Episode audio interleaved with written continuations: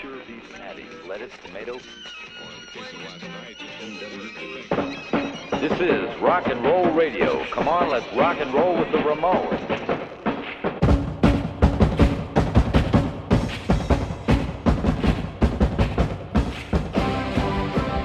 Salve galera, salve Ramones fãs do Brasil e do mundo. Sejam bem-vindos ao episódio 7 do Ramones Fans Cast, um podcast 100% dedicado aos Ramones. Aqui apresenta William Ramone de Sá do site ramonesfans.com. O episódio de hoje vai ser sobre o sétimo álbum de estúdio dos Ramones, Subterranean Jungle, lançado em 1983. Mas antes, um recado importante. Você que escuta o podcast na sua plataforma preferida, não deixe de favoritar, seguir, resenhar, dar aí a sua estrelinha para o Ramones Fanscast. Bem, vamos já chamar o convidado do dia que ele tem uma banda, é colecionador, conhece Ramones como poucos aqui no Brasil. É meu amigo Alexandre Peto, aqui de São Paulo. Fala aí, Alexandre. Ô, William. Bom dia, cara. Ou, ou, ou boa noite, ou boa madrugada. São, são três horas da manhã. Mas vamos é, que vamos, beleza, cara? Beleza, cara. O legal do podcast, galera, é que você ouve lá a hora que você que você quiser. Então, esse bom dia pode ser um boa noite, pode ser uma boa madrugada, boa tarde e, e, e assim vai, né? Mas legal, se apresenta um participar. pouco. Muito bom, Alexandre, ter a sua presença aqui, cara. Mas conta um pouco aí, cara, de, de Ramones. Aí você coleciona, né? Você tem você tem, você tem também uma banda, né? Sim, sim. Eu, mais ou menos em, lá no início dos anos 90, eu comecei a colecionar. É, basicamente, naquela época não tinha muita coisa, né? Era mais. É, os Ramones ainda estavam em atividade, mas eram mais os álbuns que eram lançados, né? Não tinha todo esse monte de coletânea, esse monte de, é, de itens que hoje a gente vê é, lançados, né? Então, eram revistas, matérias que saíam, os discos de estúdio. E então, eu comecei a colecionar ali no início dos anos 90. E também tem uma banda tributo, né? Os Adios Amigos, que aí a gente faz um tenta fazer um tributo bem fiel aí aos Ramones. Legal, cara. Quando que você conheceu os Ramones ou o Alexandre? Cara, o que comece... Ramones entrou aí na sua, na sua vida e que isso eu... aí se tornou se tornou tudo isso aí, cara? No vício, né? Até hoje. É, um vício. é, bem por aí mesmo. É... Eu comecei a. O primeiro disco que eu comprei dos Ramones foi o Brain Drain, que tinha sido lançado em 89. Eu comecei a trabalhar em 1990, era office boy, e o salário todo era para comprar disco, né? Só que eu curtia é, bastante rock no geral, né? Gostava de metal também, então é, eu, eu costumava comprar numa loja que ficava, comprar disco numa loja que ficava ali na, na Avenida Francisco Matarazzo, chamava Acervo. Vendia instrumento musical, vendia disco, é, puta, era uma loja muito bacana. E eu vi o Brain Drain lá na vitrine e tal, falei, putz, eu vou comprar esse disco, né, que eu não tenho. Eu comprei assim um ano depois dele ser lançado. Então eu ouvi o disco, tudo gostei, não foi aquela uh, o amor à primeira vista ali, né? Mas eu, eu tinha gostado do, do, do som do disco e mas a paixão pela banda veio um ano depois, quando um amigo meu que morava em frente à minha casa que inclusive ele foi comigo no, no show de 93, na, na turnê do Mundo Bizarro no Limp. Nós fomos juntos pro show. Ele que me emprestou o, o Rock to Rússia. E ali sim, ali quando eu ouvi aquele disco de fato, eu falei, putz, cara, que banda é essa, né? Aí surgiu todo o interesse de querer conhecer, de ir atrás do material da banda, tudo mais, né? Aí eu comprei esse disco o Rock to Rússia, e aí já fui atrás, né? Eu ainda não ia muito na galeria, porque a maioria dos meus amigos principalmente do colegial, né, ali no final da década de 80, eles gostavam muito de ir Woodstock, porque eles ouviam mais metal, né? Gostavam de Iron Maiden, Metallica, Motorhead, Acept, enfim, eles gostavam de bandas assim. Eu ia lá com eles, né? Então é, eu falei, putz, eles falavam da galeria, mas como eles eram metaleiros, tinha aquela treta do cacete lá de punk metaleiro. punk iam pra galeria, os metaleiros iam pra Woodstock. Então falei, porra, eu vou lá na galeria dar uma sapiada, né? E. Putz, aí eu encontrei a, a loja do fã clube, né? O, o Beach Mones. É, aí ali de fato mesmo foi onde eu conheci mais a fundo a banda, é, tive mais informações, enfim.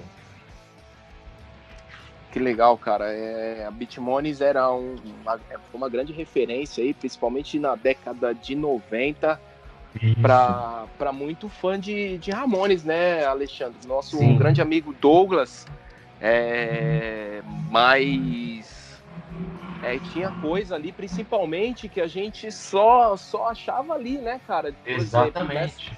Tinha tinha show, a gente achava uns VHS, no, não é igual hoje na internet que você vai lá e acha. É, então. Quando a gente período... ia na loja. Isso, aqui, a gente ia na loja lá, caramba, que disco é esse? Que. Exatamente. Nossa, que show é esse? Que álbum, que álbum é esse, né? Exatamente. Ali quem começou a curtir ali, mais ou menos naquele período, né? Que foi o meu caso, é, a gente não tinha informação, não existia internet. Então o que eu sabia era de revista, de recorte de, de jornal, é, o que saía de, de matéria deles. Então não, né?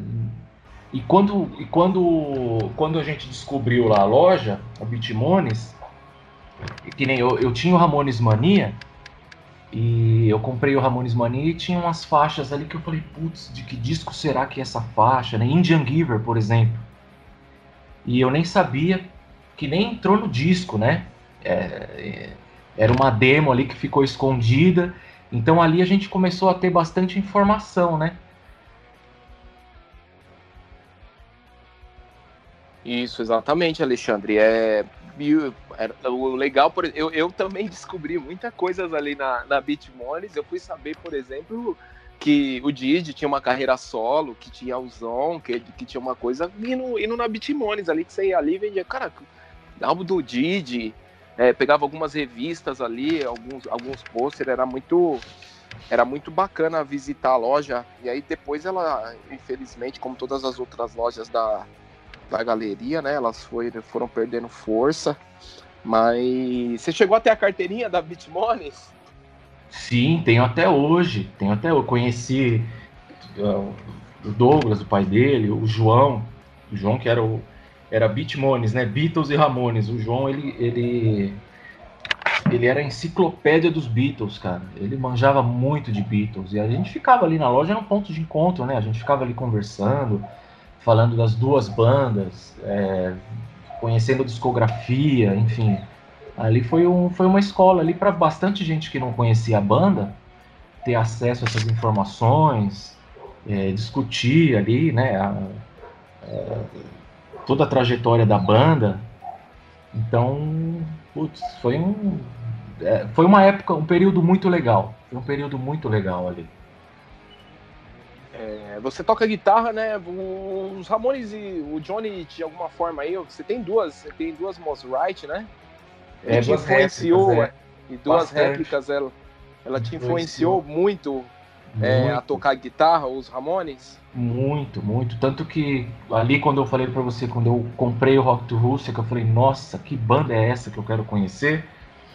Eu era office boy, né, que eu falei, eu tinha saído da empresa e todo o dinheiro que eu peguei, meu irmão, eu gastei tudo, comprei um contrabaixo, comprei um amplificador, comprei montei uma banda.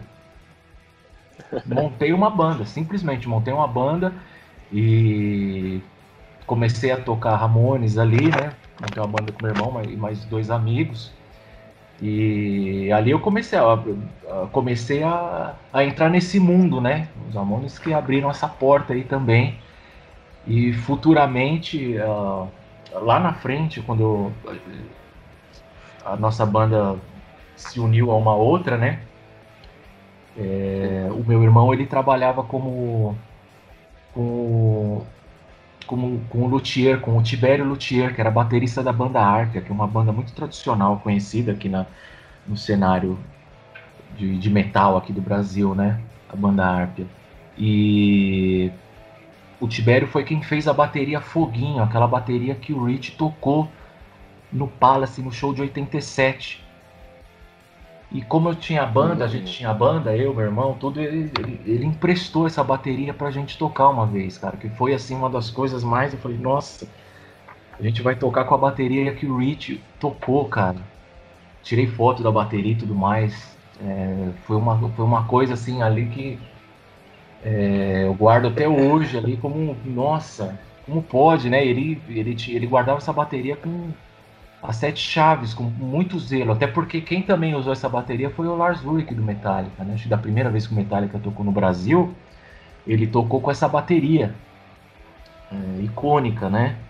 Você vê aquele pôster da Som 3, né? Do show do Palace, aquela bateria foguinho, porra, que, que massa, né, cara?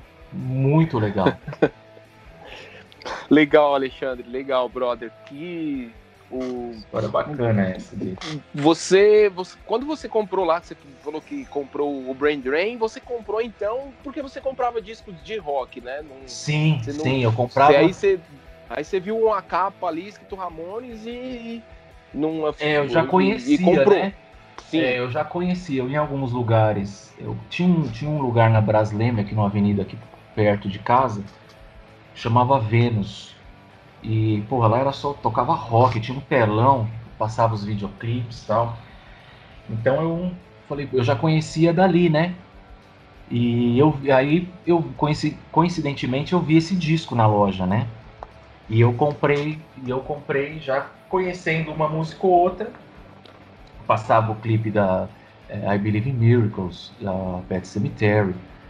E aí eu acabei comprando disco, né? Mas eu não era, eu já não, eu não era ainda um fã de Ramones, né? Eu gostava de rock, de rock em geral. Comprava bastante coisa de rock, ouvia muitos gêneros de rock, mas ainda não era focado ainda em Ramones. E como foi que você decidiu colecionar, cara? Porque você, você tem um negócio, tem alguma coisa assim que é seu foco da coleção, porque eu vejo assim muito quando a gente vai nos shows aí, principalmente quando a gente se, se tromba, né? Você tem muita parte de revista, você tem muita parte de livros, tourbooks. É, quando Sim. foi que você começou, começou a colecionar, Alexandre? Por que você decidiu é, colecionar? Quando foi que isso daí se tornou uma, uma maluquice, cara? De é, colecionar, né? assim, de ir atrás. É. Isso. É, começou primeiro pela a, a, discografia, né? E pelas matérias que saíam em revista. Puta, eu curtia muito, né?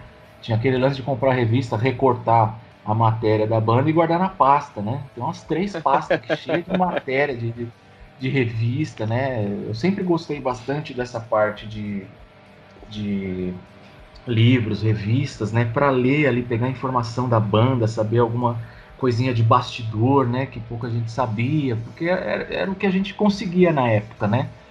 Tanto quando eu, eu, eu desfiz a minha coleção, lá em 95 mais ou menos, eu vendi todos os meus discos Ramones. Vendi tudo. Eu fui nos shows de 93 no Olympia, fui no show de 94, né, na tour também do, do Ace de Eaters. É, foi algo impressionante ver eles tocarem ao vivo. Foi um sonho ali realizado, né?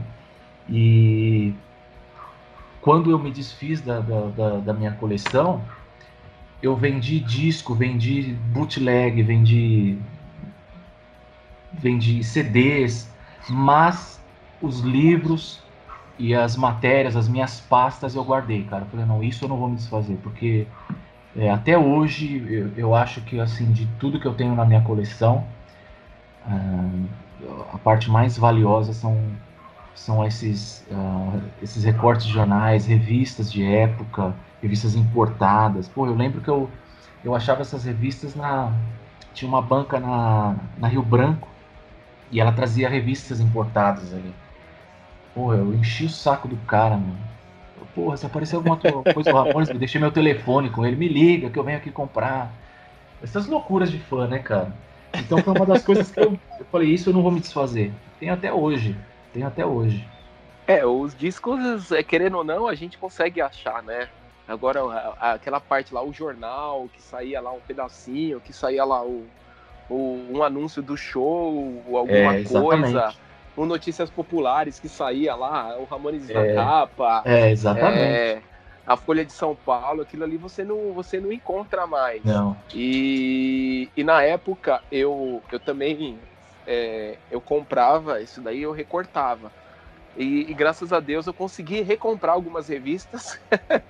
É. é. porque às vezes a gente se arrepende de cortar, entendeu? Eu não sei você, mas a gente se arrepende de cortar, mas é, mas é bem bacana. Hoje eu não é... faria isso, né? Na época a gente e... queria a matéria da banda e jogar a revista fora. E, e jogar a revista Hoje fora, exatamente. Isso, eu guardo a revista, tudo.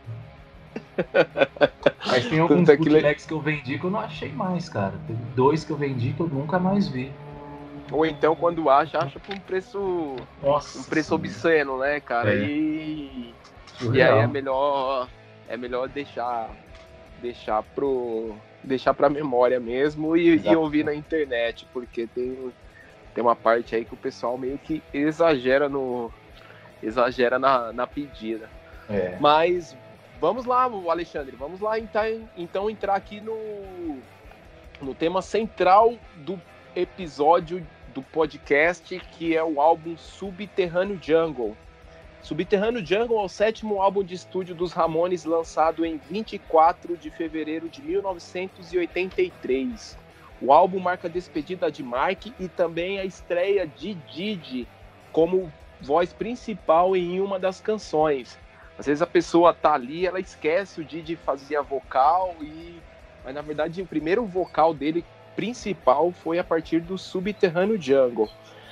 Antes disso, o baixista só fazia os backings é, e alguma parte pequena, como em 30 30 30 e os One Two Three Fours, obviamente.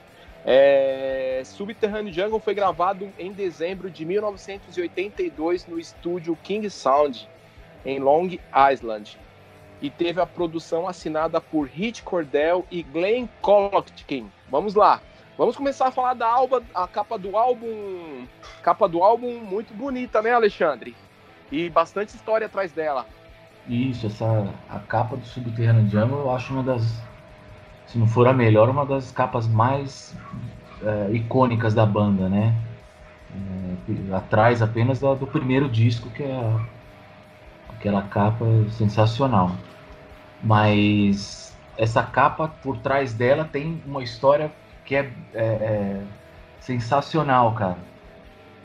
No momento do.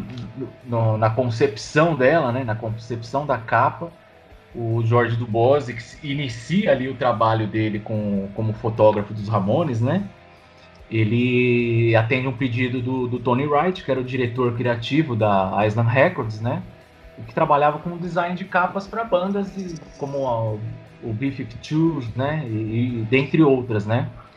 Isso. E também existia já essa conexão com o Gary Kerfust, que era o manager dos Ramones e também manager do, do Talking Heads, de outras bandas, né? E o do Bose foi convidado para fazer essa foto, né? Então ele falou, porra, meu, quem que é a banda, né? Quem são os Ramones tal? Ele primeiro fez a lição de casa dele, lá foi ouvir alguns álbuns dos Ramones para conhecer mais a banda, né? é, saber a mensagem mais ou menos que eles passavam, tudo para ter uma ideia de como que era, né? Então é, ele ficou sabendo que a banda sugeriu que eles fossem fotografados no pé da porta de um vagão de metrô de Nova York, né? E o Johnny tinha sugerido para eles irem num pátio noturno no Bronx, onde ficavam os vagões estacionados, né? Então eles foram para lá fazer a sessão de fotos. Chegando lá, estavam os Ramones com o Monte Melnick, né, que era o tour manager, e eles começaram a fazer as, as fotos, né? Então, o, o Dubose conta que numa dessas sessões o Monte Melnick encosta nele ali, de costas para a banda, né? E fala, fala bem no pé do ouvido dele, fala, ó, os Ramones querem que você isole o Mark da foto, porque eles estão mandando ele embora. Então, faça isso, mas de uma maneira bem sutil para eles não perceberem. Principalmente o Mark não perceber. E aí ele fala, putz, tá bom, né? Vamos, vamos fazer, né? Então ele pede primeiro que o Didi vá para a janela. O Didi fique ali na janelinha. E aí faz uma foto, duas, tal, aí troca, aí chama eles para para porta, para ficar os quatro ali na porta. Aí depois ele manda o Mark ir para a janelinha, né, para fazer. Só que nesse interim, em que eles estão fazendo a, as fotos, aparece um policial lá. E pergunta o que está acontecendo, né? Aí o Jorge do Bose fala: Não, eu tô fazendo aqui as fotos tal, pra banda, não sei o que. Aí o cara falou: você precisa de uma autorização do departamento de metrô de Nova York e da polícia, né?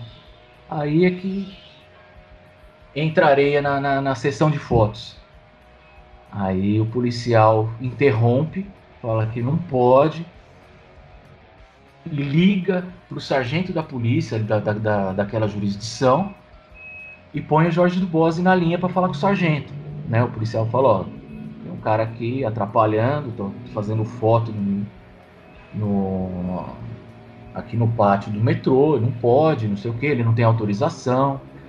Aí o do Bose vai falar com o sargento, né? Fala, pô, eu tô aqui fotografando, fazendo um trabalho, assim, assim, assim, não sei o que, que é pra banda tal. Aí o sargento fala para ele, mas que banda que é essa? Aí ele fala, são os Ramones. Cara, aí pra surpresa dele, ele fala, pra minha surpresa, o sargento responde na hora. Pode ir adiante. Go ahead, vá em frente. Deixe-me falar com, com o patrulheiro aí. Diz que ele ficou espantado, cara. Mas aí ele ficou sabendo mais pra frente que os Ramones tinham uma moral com a polícia de Nova York, né? Que eles já tinham feito shows para arrecadar fundo para a polícia, para comprar colete à prova de bala. Então ele falou: Porra, os caras têm uma moral com a polícia. Eu pensando que estava no maior apuro, que não ia conseguir fazer, que ia dar o maior trabalho, né? Que... Então ele ficou surpreso com isso, cara. Então eles voltaram para lá, fizeram as fotos, deu tudo certo e saiu essa capa aí que é icônica os Ramones eles gostaram das fotos, mas que o trabalho final eles não gostaram muito daqueles grafites feitos na capa, né? Eles acabaram eles acabaram não gostando muito. É, o Johnny fala que não gostou do trabalho do trabalho final, né? Ele fala que que a capa ficou muito muito artificial, né? Alguma é, coisa. Ele falou que ficou, é, ele falou que ficou artificial. O trabalho ficou artificial. Que foi feito o trabalho, essa arte foi feita pelo Tony Wright. Então eles não curtiram muito o grafite que foi feito ali, mas a capa em si é icônica, né? Muito legal. É muito legal, cara. É como você já mencionou, né? É, eles foram lá no como se fosse a estação final lá de, do do metrô, e aí o, o, o, trem ficava parado ali em torno de 20 minutos, que era o tempo que eles tinham é o tempo ali para tirar foto. foto. Exatamente. E, aí o trem saía, aí vinha outro, ele, ele continuava Isso. ali fazendo fazendo a, a, sessão de fotos e, e aí aconteceu todo esse embrólio aí, cara, mas como os Ramones... Tinha que ser, né? Os Ramones sempre metidos em polêmica, né? Tinha que ter alguma coisa desse tipo.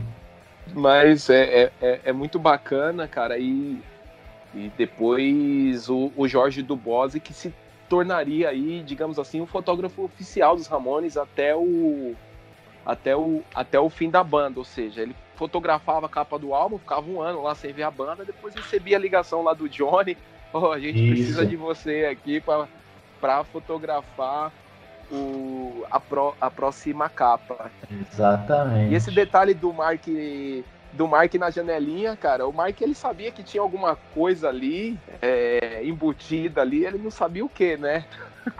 é, ele já sabia que ele estava ali na na marca do pênalti, né? Porque é, ele já vinha causando problemas, problemas, problemas. Verdade. Vamos já... aqui pular para que a gente já vai entrar aqui na parte do Mark ser expulso da banda. Vamos falar aqui um pouco da produção do álbum. É, os dois lançamentos anteriores do Ramon tiveram produtores que, digamos assim, foi decepcionante para os membros.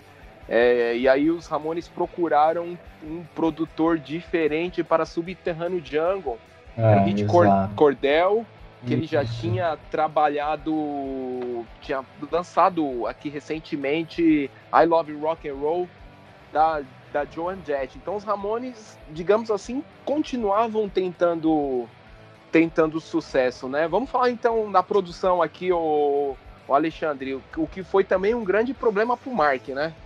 Sim. Na verdade, assim, os Ramones, eles haviam pedido o Kenny Laguna para fazer a produção do disco.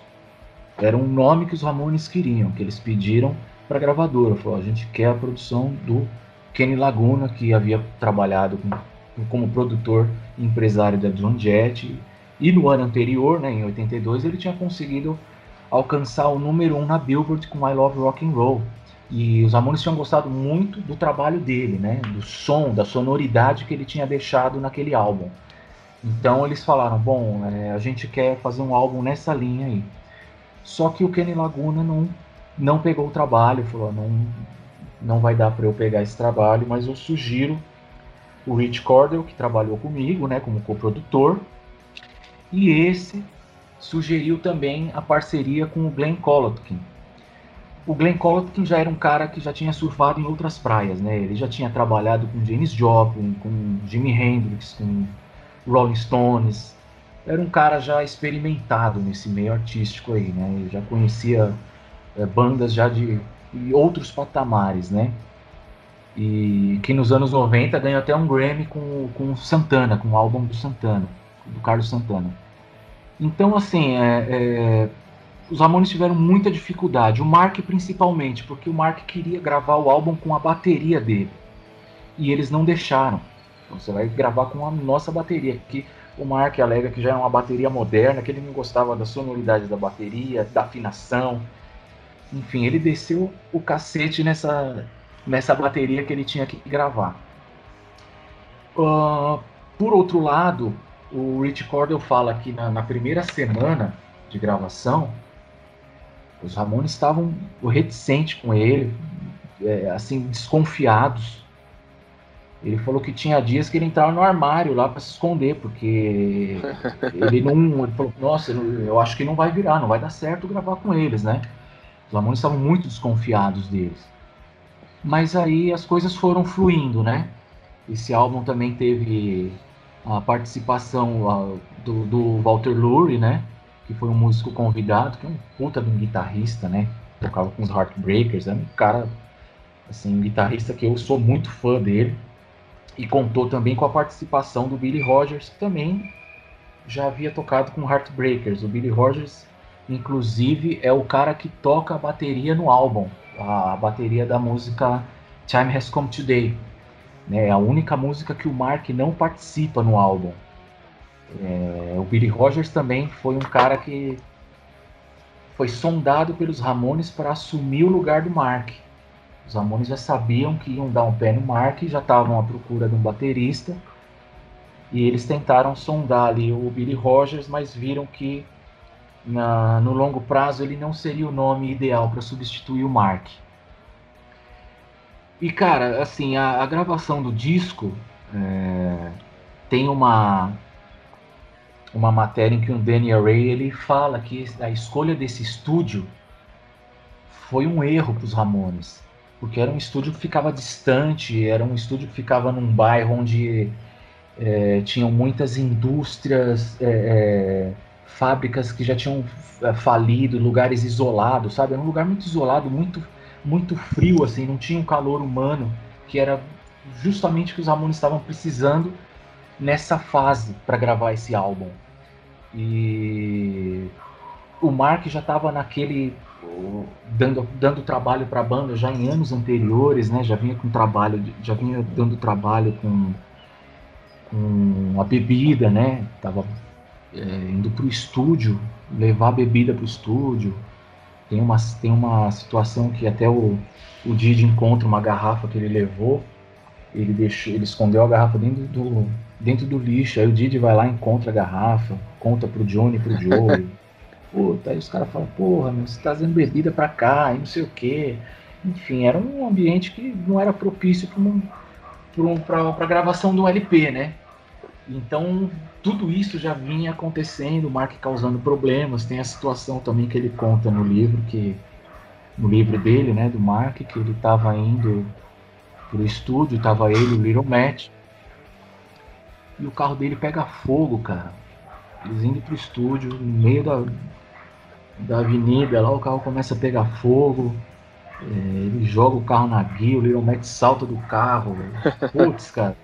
Ele perde o, o, o, ensaio no dia, né? O, o, estúdio no dia. O Johnny liga para ele mais tarde e fala: Porra, você tá pensando o quê? Você acha que a gente não tem o que fazer e não sei o quê? Porra, ele fala: Meu carro pegou fogo, não sei o quê. E ninguém mais, nessas alturas, ninguém mais acreditava no que ele falava, né? Ele já tinha até no ano anterior, na turnê do, do Please Dreams, ele já tinha até perdido o show, né, cara?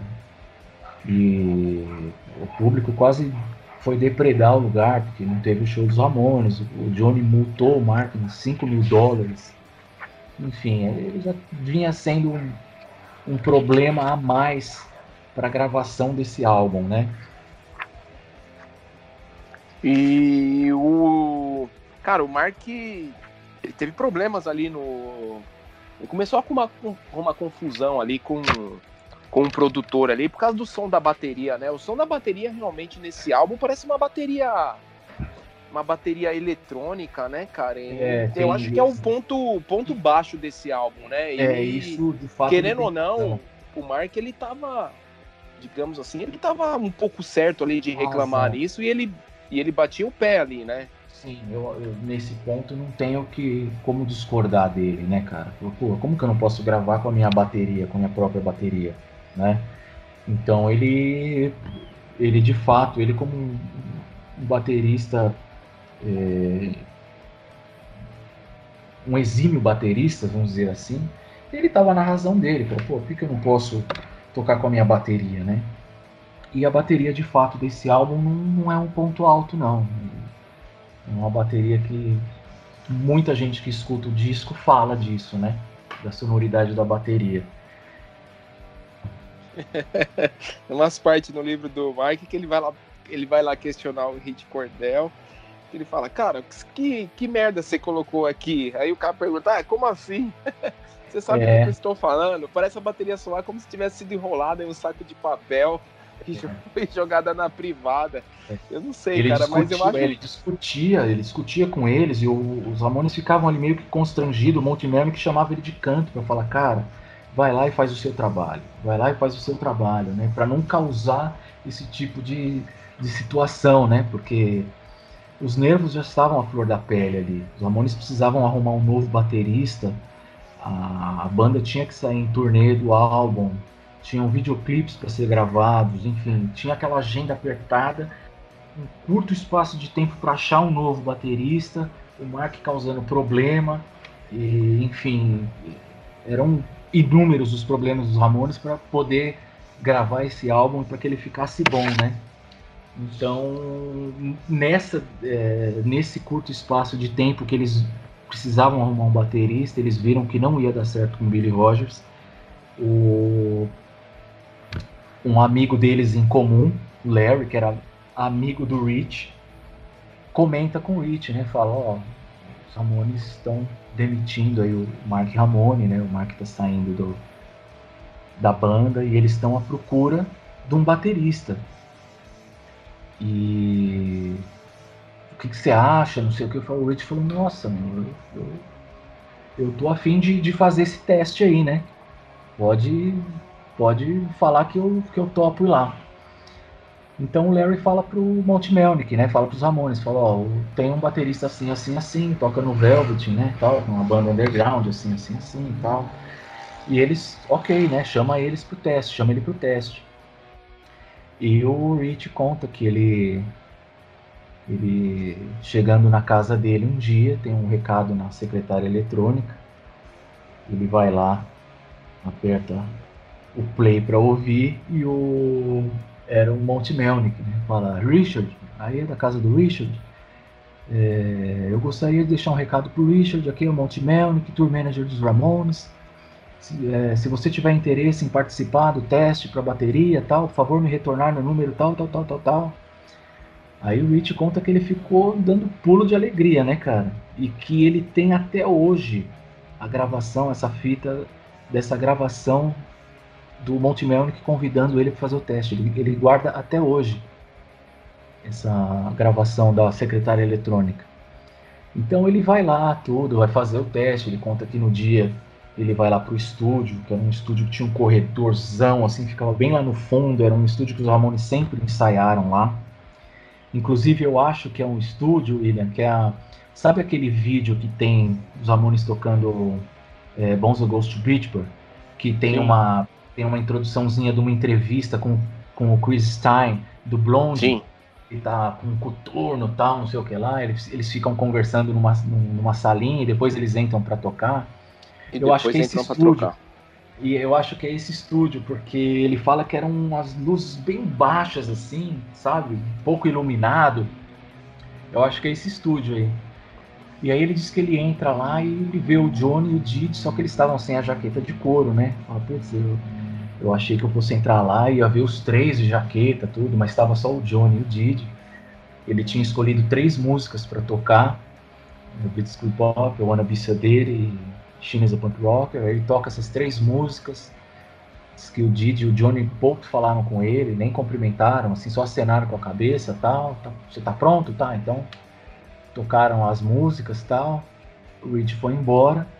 E aí o, o Monte Melnick entra em contato com ele novamente, né? Fala, ó, é, eles chamaram você de novo para ir fazer mais um teste e tal.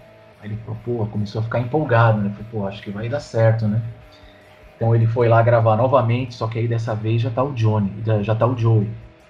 Já estavam os três.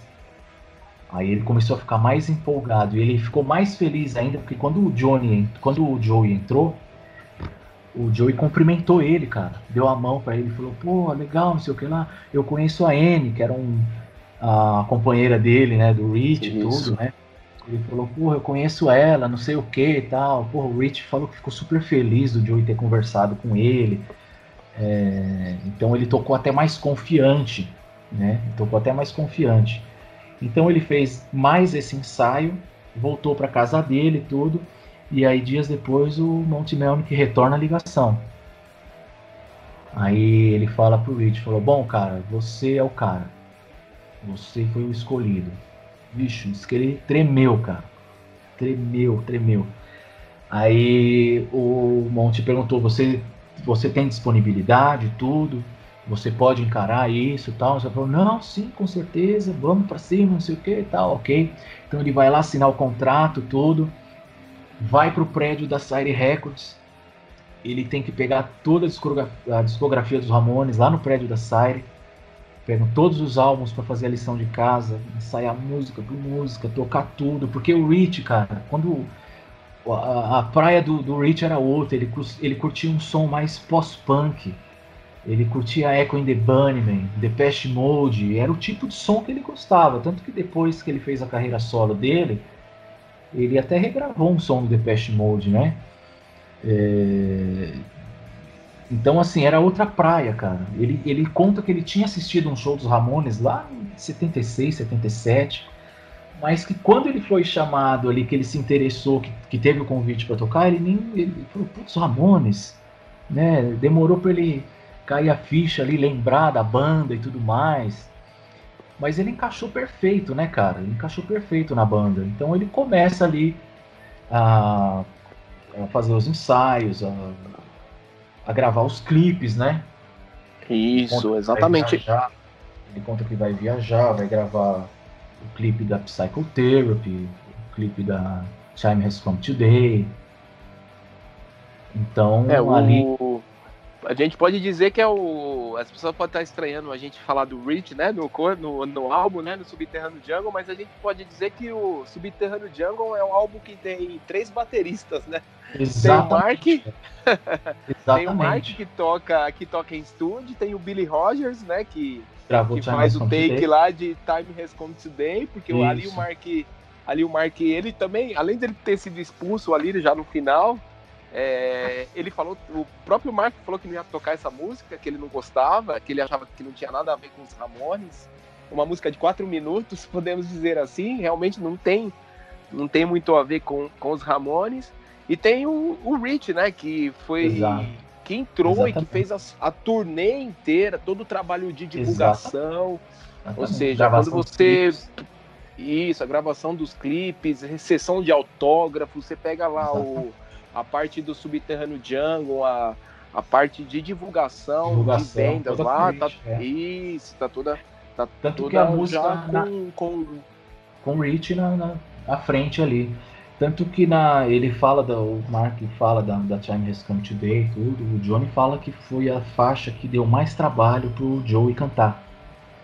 Que o Joey, na verdade quem fala isso é o Johnny foi o, o Joey teve que se esforçar muito para cantar essa música, para gravar Time Has Come Today. Foi a que deu mais trabalho na parte vocal. Foi a que deu mais trabalho. E é engraçado dessa música, né? A Time Has Come Today, porque o Mark aparece na capa, né? Quem grava a música do álbum é o Billy Rogers e quem aparece no clipe é o Rich. É, o Rich. É uma música que tem três bateristas. Um que faz a divulgação na capa, outro que de fato toca e um que grava o clipe, né?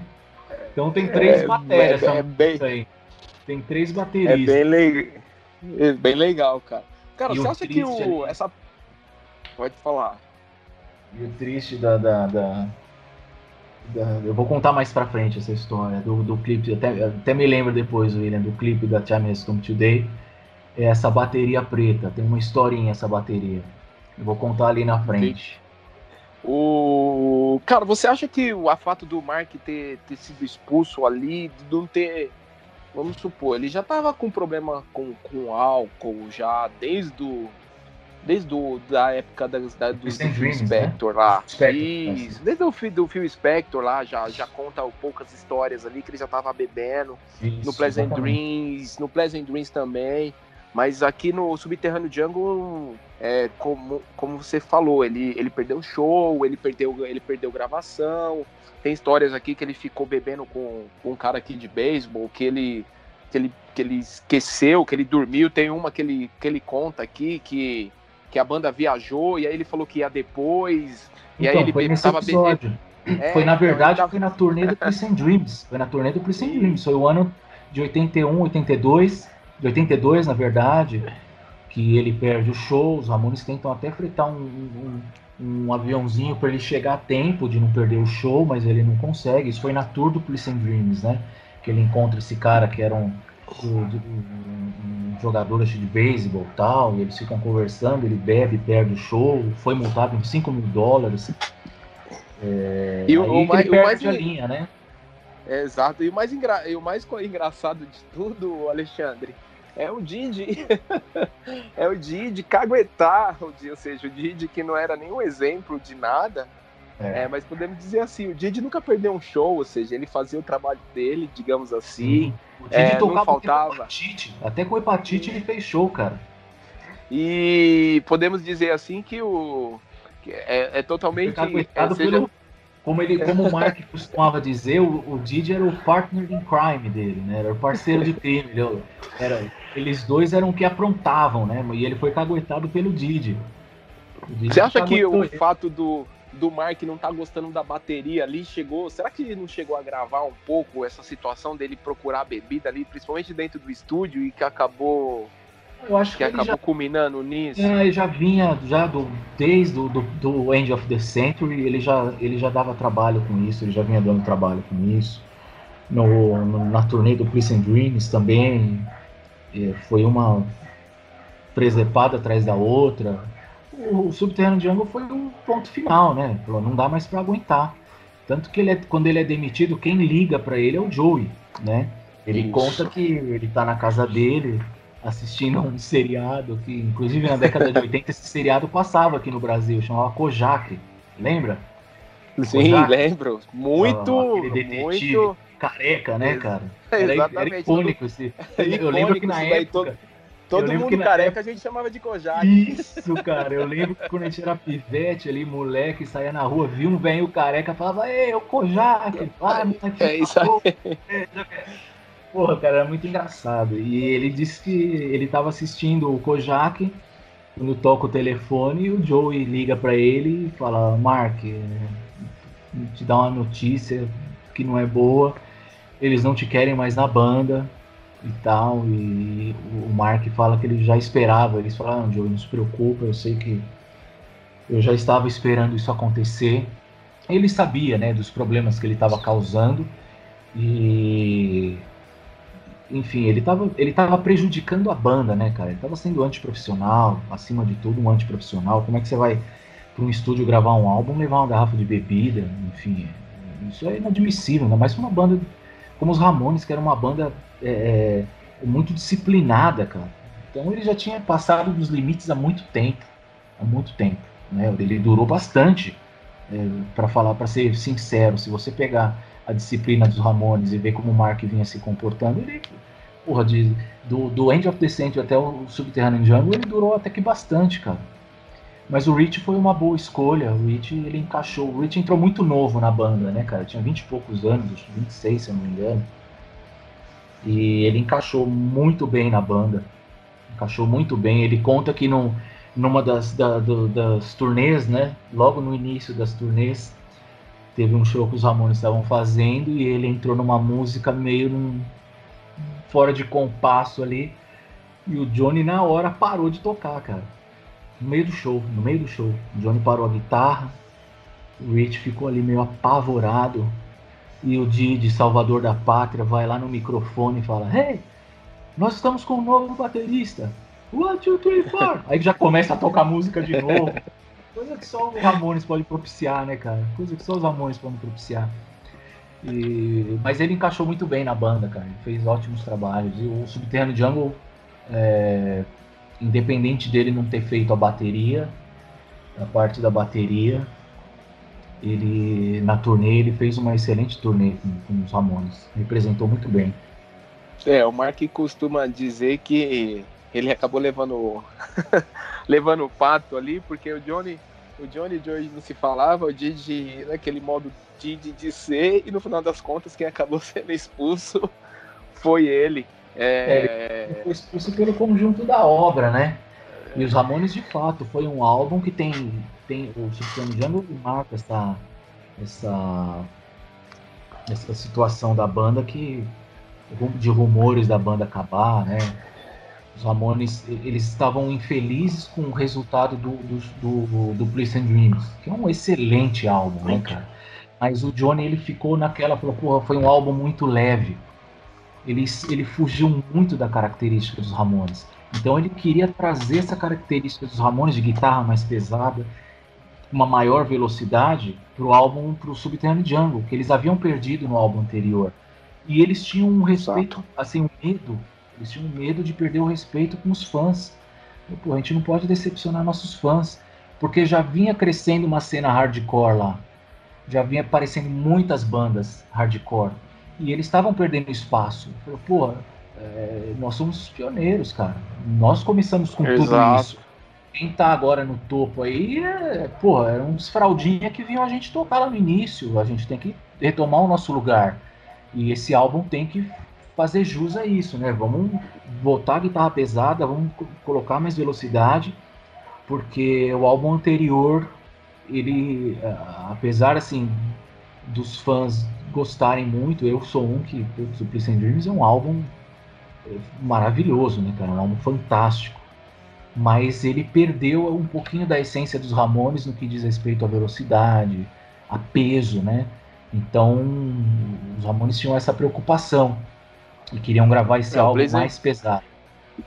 É, o Pleasant Dreams mal se ouve, digamos assim, a guitarra, né? E aí aqui já no Subterrâneo Jungle você consegue ouvir nitidamente a guitarra já mais pesada do Johnny, essa velocidade tentativa de voltar às raízes da banda, embora com uma produção que não tenha dado o devido peso a, é. ao álbum, é, é, é, é, a, é a tentativa da banda de de voltar, voltar. às raízes. Vamos falar aqui. Exatamente. exatamente. Vamos falar exatamente da recepção aqui, que o álbum foi considerado pelos críticos como justamente uma tentativa de voltar às raízes da banda e Sim. recebeu críticas positivas.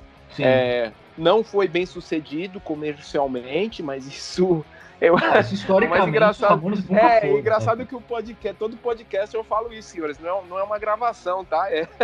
é. Às vezes a pessoa acha que é uma gravação, essa parte aqui eu acho que posso deixar gravado.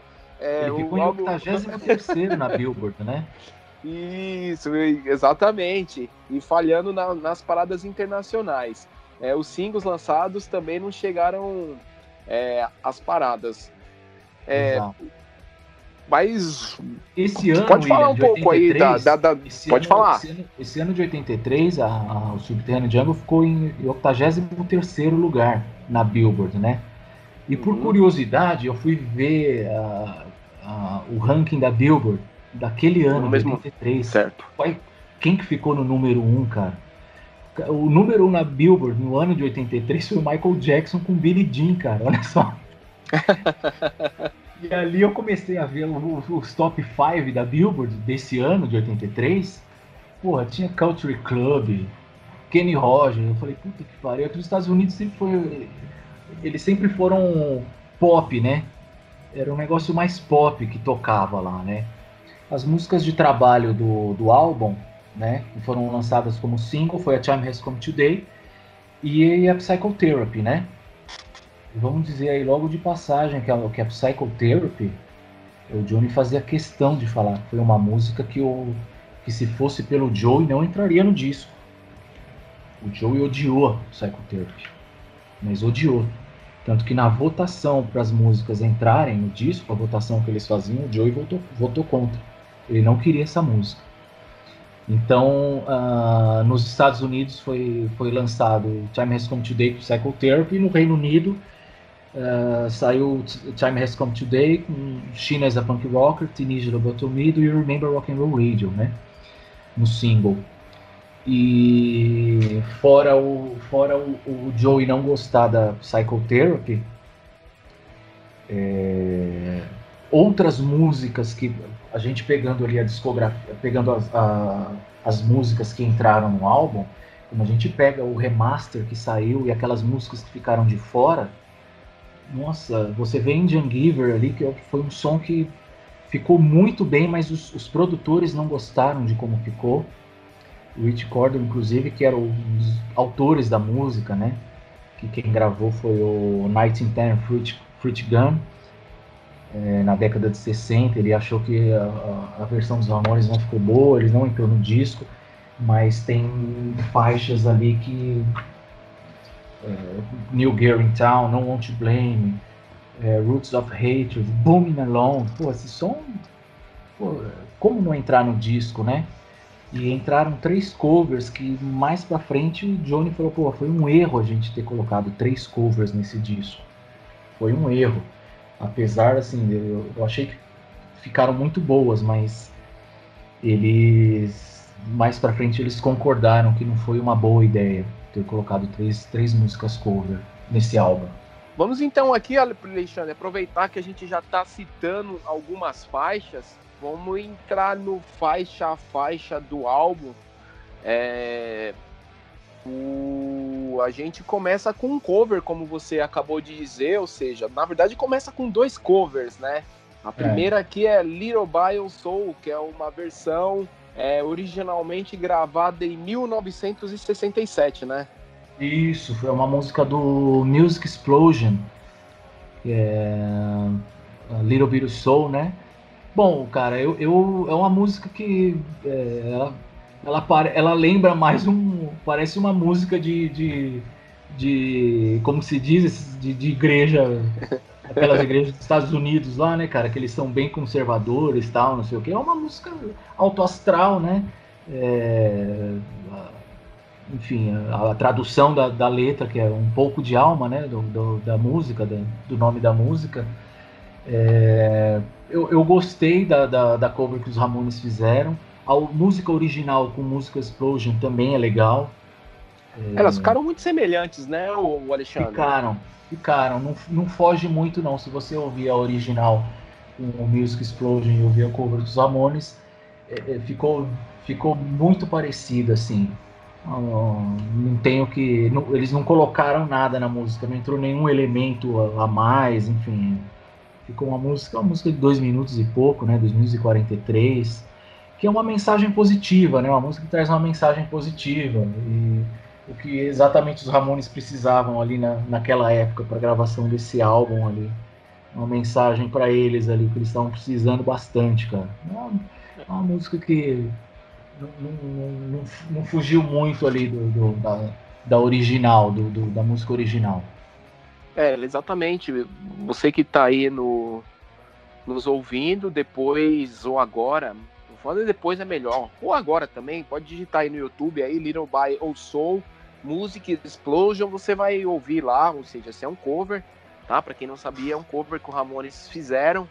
É, é, muito semelhante, muito semelhante mesmo, ou seja, o Ramones não acelerou, não colocou nada de diferente apenas, ou seja, o Ramones simplesmente pegaram a música e tocaram com os timbres de guitarras, com a voz do Joey, não fugiu muito do original.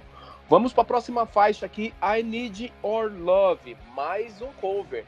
Essa mais daqui, um mais um cover. Do música original do The Popes ou do, do Boyfriends, né? Eles mudaram o nome, The Popes, depois virou Boyfriends. É, música também, uma banda dos anos.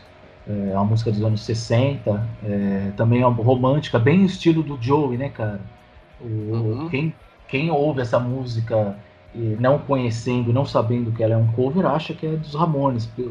Os Ramones eles tinham essa coisa de fazer cover de, de, de outras bandas e quem ouvisse fala, nossa, você não fala que é do, do que, que não é deles, né? Eles incorporam ali a música de, de uma tal maneira que faz parecer com que é uma é uma é uma música original deles, né?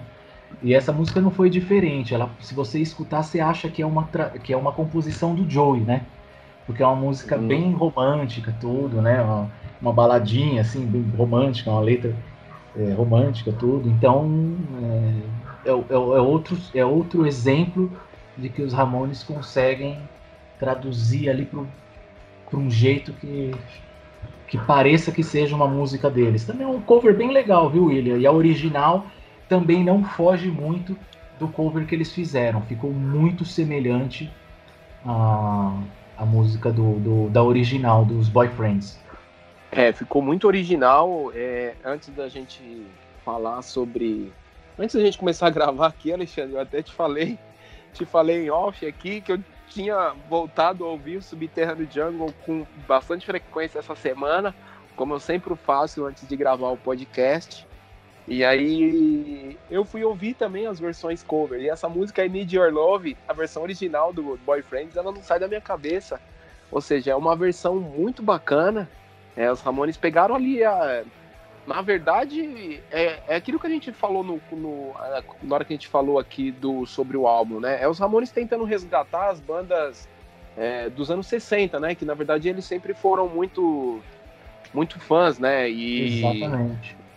E, e, e, a raiz dos Ramones, ou seja, você pode achar que é uma musiquinha de amor ali, e aquilo que a gente falou, a produção não tem o peso da bateria, então dá uma.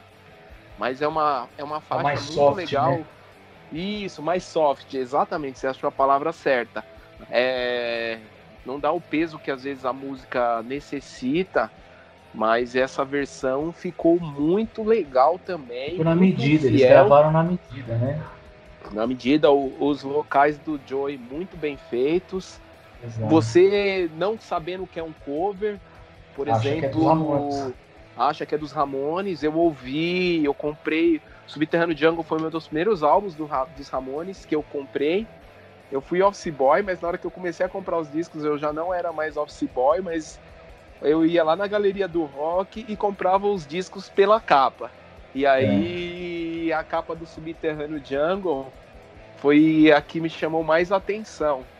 E, e foi o terceiro álbum que, que, que eu comprei e eu passei minha adolescência inteira e até o começo dos anos 2000 com a popularização da internet.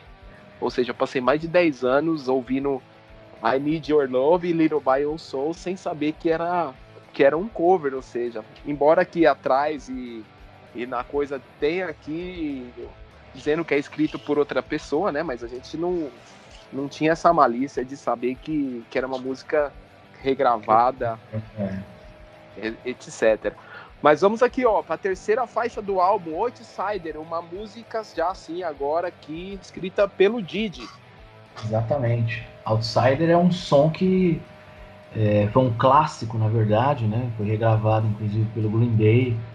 É, é, um, é uma letra que retrata bastante ali, ó, vamos dizer, o estilo de vida do Didi Ramone, né? Ele escreveu ali é praticamente uma, uma autobiografia dele, né? Essa música, a letra dessa música.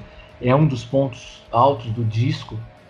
É uma música muito forte, se você for pegar o álbum, você fala, porra, faixa a faixa ali. Essa música ela entrou em praticamente quase todas as coletâneas do, dos Ramones, essa música tá dentro, né? É... Tanto que foi até regravada pelo Green Day. É um sonzão, cara. É guitarra pesada, refrão forte tem aquela parte em que o Didi canta um trechinho da música, né? Exato, exato. Essa é, é a Didi que, que ele canta um verso inteiro aí, digamos assim, né? Isso. Né? Pela primeira Exatamente. vez. Exatamente. E, e, assim, ó, parece que é uma autobiografia dele essa música. É um dos pontos altos do disco. É uma daquelas músicas que, que vale a pena comprar o disco. Só por ter um som desse, você fala, nossa, é uma música que já vale a pena. Vamos aqui para a próxima faixa do álbum What Do You Do? Joey Ramone. Música do Joey, que foi também clássico, né, cara? É, Ramones na essência, aquela base de guitarra pesada, que foi regravada pelos Helicopters no, no, no, no CD tributo de 2002, no The Song Ramones the Same. Pô, esse som é, é um, também um dos melhores do disco, cara. Uma, uma composição do Joey é, que fala uma letra que fala também de uma desilusão amorosa, né? Dizer ali uma quebra de confiança e que ele fala que ele diz ter sido usado e tudo mais, mas é uma música também que é, na, o Ramones na essência com dois com 2 minutos e 24 segundos, sem firula, refrão é, pesado, também um dos pontos altos do disco. Uma excelente música. A faixa eu gosto muito, cara. Eu acho que ela é uma das melhores. Umas melhores músicas do. E a bateria dela também, cara. A bateria dessa música é animal. Vamos aqui falar para, vamos aqui para a próxima faixa, Alexandre. Deixa aí. Highest Trails Above. Highest Trails Above, mais uma faixa do Didi. Mais uma do Didi, inclusive a letra dessa música ela demonstra ali o Didi na sua vamos dizer uma das suas maiores viagens né porque você vê que é uma letra que se você pegar a letra dessa música né é, afundando no meio das estrelas, saltando para um mergulho, voando como um super-herói, depois do fim da Disneylandia, você vê que é uma letra que você fala, nossa, o Didi devia estar, tá, né, cara? É, é, saindo do consultório do psicanalista dele, né? E acendendo aquele baseado que ele gostava, que ele fala nos livros que ele gostava de fazer, né, cara? De sair do, do, do consultório e se ele estava feliz, ele ia fazer as, as presepadas dele lá. Mas é uma letra, é uma música incrível. É uma música incrível. Também um dos pontos altos do disco. É, também entrou em coletânea, tem coletâneas é, dos Ramones que essa música entra. É um dos pontos altos também, cara. O mais legal, Ale, que você pode às vezes não gostar do álbum por conta da produção. Eu é, eu, eu vou dizer que foi um álbum que eu, eu, eu sempre posto na página lá. É, um aquecimento, digamos assim. Ó, essa semana a gente vai falar do do subterrâneo do tal álbum. Ah, essa semana é do tal álbum. Aí essa semana eu tô colocando lá que a gente tá, vai falar do Subterrâneo Django. E aí os comentários são sempre ali, ah, eu acho o Subterrâneo mais fraco, eu acho que esse álbum não é legal, é o que eu menos ouço. É, é muito, muito dos embora também tenha muitos comentários ali, puta que puta álbum, adoro. Mas a maioria dos comentários são são dizendo, eu acredito que muito por conta da produção, mas você percebe o peso dessa música quando você ouve High Traceable ao vivo com, com o Rich, né, cara? É outra. Sim. É outra vibe, né, cara? Esse é disco outra, é, é... Esse disco jamais um. Jamais a gente poderia, nós como fãs, assim, jamais poderíamos dizer que os Ramones fizeram um disco fraco, né? Assim, todos os discos são bons. Tanto que no livro do Johnny, ele, quando ele vai ranquear os álbuns, o Subterranean Jungle ele dá nota B de bom, porque é um álbum Isso aí. bom. É um álbum muito bom, entendeu? Tem músicas excelentes. A produção, ok, pode ter ficado um, um pouquinho ruim, mas independente disso, se, se você pegar o, o álbum no geral, músicas como Psychotherapy, que entrou e ficou até o, o último show, eles tocaram essa música. Se você pegar Outsider, é, In the Park, que eu acho que é um clássico, um clássico em The Park. Eu acho uma das músicas, uma das melhores músicas dos Ramones. É, é tem muito da essência deles ali. É, enfim, é, tem, tem muita coisa boa nesse álbum. Uh, jamais a gente pode falar que é um disco fraco. Jamais. Vamos lá, para pular para a próxima faixa do álbum, Somebody Like Me, uma música de Didi Ramone, uma música que se você ouvir ali, prestar bastante atenção, senhor, você vai ver que os Ramones copiaram ali descaradamente os riffs de Blitz Bob. Né? É, são aqueles três acordes, aqueles três acordes básicos, né? É uma música do Didi. É uma letra que talvez ele é um desabafo dele de alguma frustração na adolescência, né? De, enfim, mas é uma musiquinha legal também, aquela musiquinha que fica na cabeça, que você escuta e que fica na cabeça, né? São aqueles três acordes que, que grudam, né, cara? Musiquinha também de dois minutos, é, com um refrão muito legal, né, cara? Porra, cara, o refrão dessa música você tem que aumentar o volume para ouvir, porque é, do disco, assim, é um dos refrões, dos refrões que eu mais gosto. É uma música muito legal também, cara. Boa ali. Ali. É, você nunca prestou atenção, meninos, que você tá ouvindo aí, meninos e meninas, dá uma ouvida aí, Somebody Like Me, a sexta faixa do álbum, a última do lado A, para quem tiver o LP, ouve com bem atenção aí, você vai ouvir os riffzinhos ali de Brits e Bop, embora tenha sido copiado milhões de vezes, né, nas próprias músicas dos Ramones, mas essa daqui acho que por estar tá ali no meio, eu acho que você percebe percebe melhor. Bem, vamos virar o lado B aqui, a sétima faixa do álbum para quem tem um CD. E aqui começavam os Ramones com toda a velocidade. A parceria Didi e Johnny aparece pela primeira vez no álbum depois de, de um certo tempo. Exatamente, William. Você vê, essa música é um clássico, né? É um clássico. Essa música, o, o, o Didi que compôs, ele diz que a Psychotherapy, ele tava, ele escreveu essa música voltando de uma consulta do psicanalista dele. Que onde na, na terapia que ele estava fazendo, o, o, ele, ele falou sobre uma psicoterapia, né? Então ele ficou com isso na cabeça e aí voltando para casa dele, ele disse que ele estava com essa coisa na cabeça, psicoterapia, tal, psychotherapy, psychotherapy, e ele disse que estava se sentindo muito bem naquele dia e ele resolveu ensaiar. Falou, pô, eu vou ensaiar, vou compor, né? E ele não estava falando com o Johnny. Eles não estavam se falando. Mas o Didi, naquele, naquela uh, peculiaridade bipolar dele, ele resolveu chamar o Johnny como se nada estivesse acontecendo entre eles. Falou, pô, vamos compor, vamos ensaiar, eu tô com uma música assim, assim, assim, e eles se reuniram para gravar essa música, né? E ficou um clássico, né, cara? Você vê que é uma música que o Joey não gostou, pelo Joey essa música não entraria no disco. Essa música foi regravada pelo Skid Row E o Joey aparece Isso. na gravação do O Joey, do Skid Row. exato, exatamente. É. Os Skid Row gravaram ela muitos anos depois, já na década de. de... Cara, eu, eu conheci os Ramones através dessa faixa, cara. É. É, eu, eu conheci os Ramones através. É, eu conheci os Ramones através de Skid Row, pra te falar a verdade. Assim, o primeiro contato que eu tive efetivamente com os Ramones, Uhum. é, obviamente, depois que eu fui saber que era uma música dos Ramones, foi com Psychotherapy Uhum. do, do Skid Row no início da década de 90. E como você falou, é, o Joey Ramone faz uma participação especial no, no videoclipe. Você pode pesquisar aí no YouTube.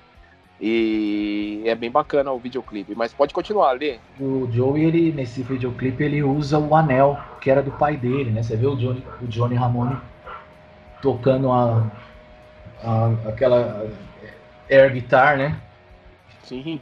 Tocando air guitar no clipe, ele tá com um anel que era do pai dele. né? O pai dele que morreu. Os Ramones estavam fazendo a gravação do álbum End of the Century. O Johnny abandona a gravação, também já estava naquela situação que o Spector, né? E Ele abandona a gravação, vai lá, ah, volta pra casa dele, né? Isso. E volta pra ele tá casa, us- depois é, ele, ele tá pra- usando esse anel, ele tá usando o anel que era do pai dele, tanto no clipe da Psychotherapy como no, no, no Time Has Come Today ele usa esse anel. E esse clipe ele foi meio que censurado, né? é, Tesourado para passar na MTV, né?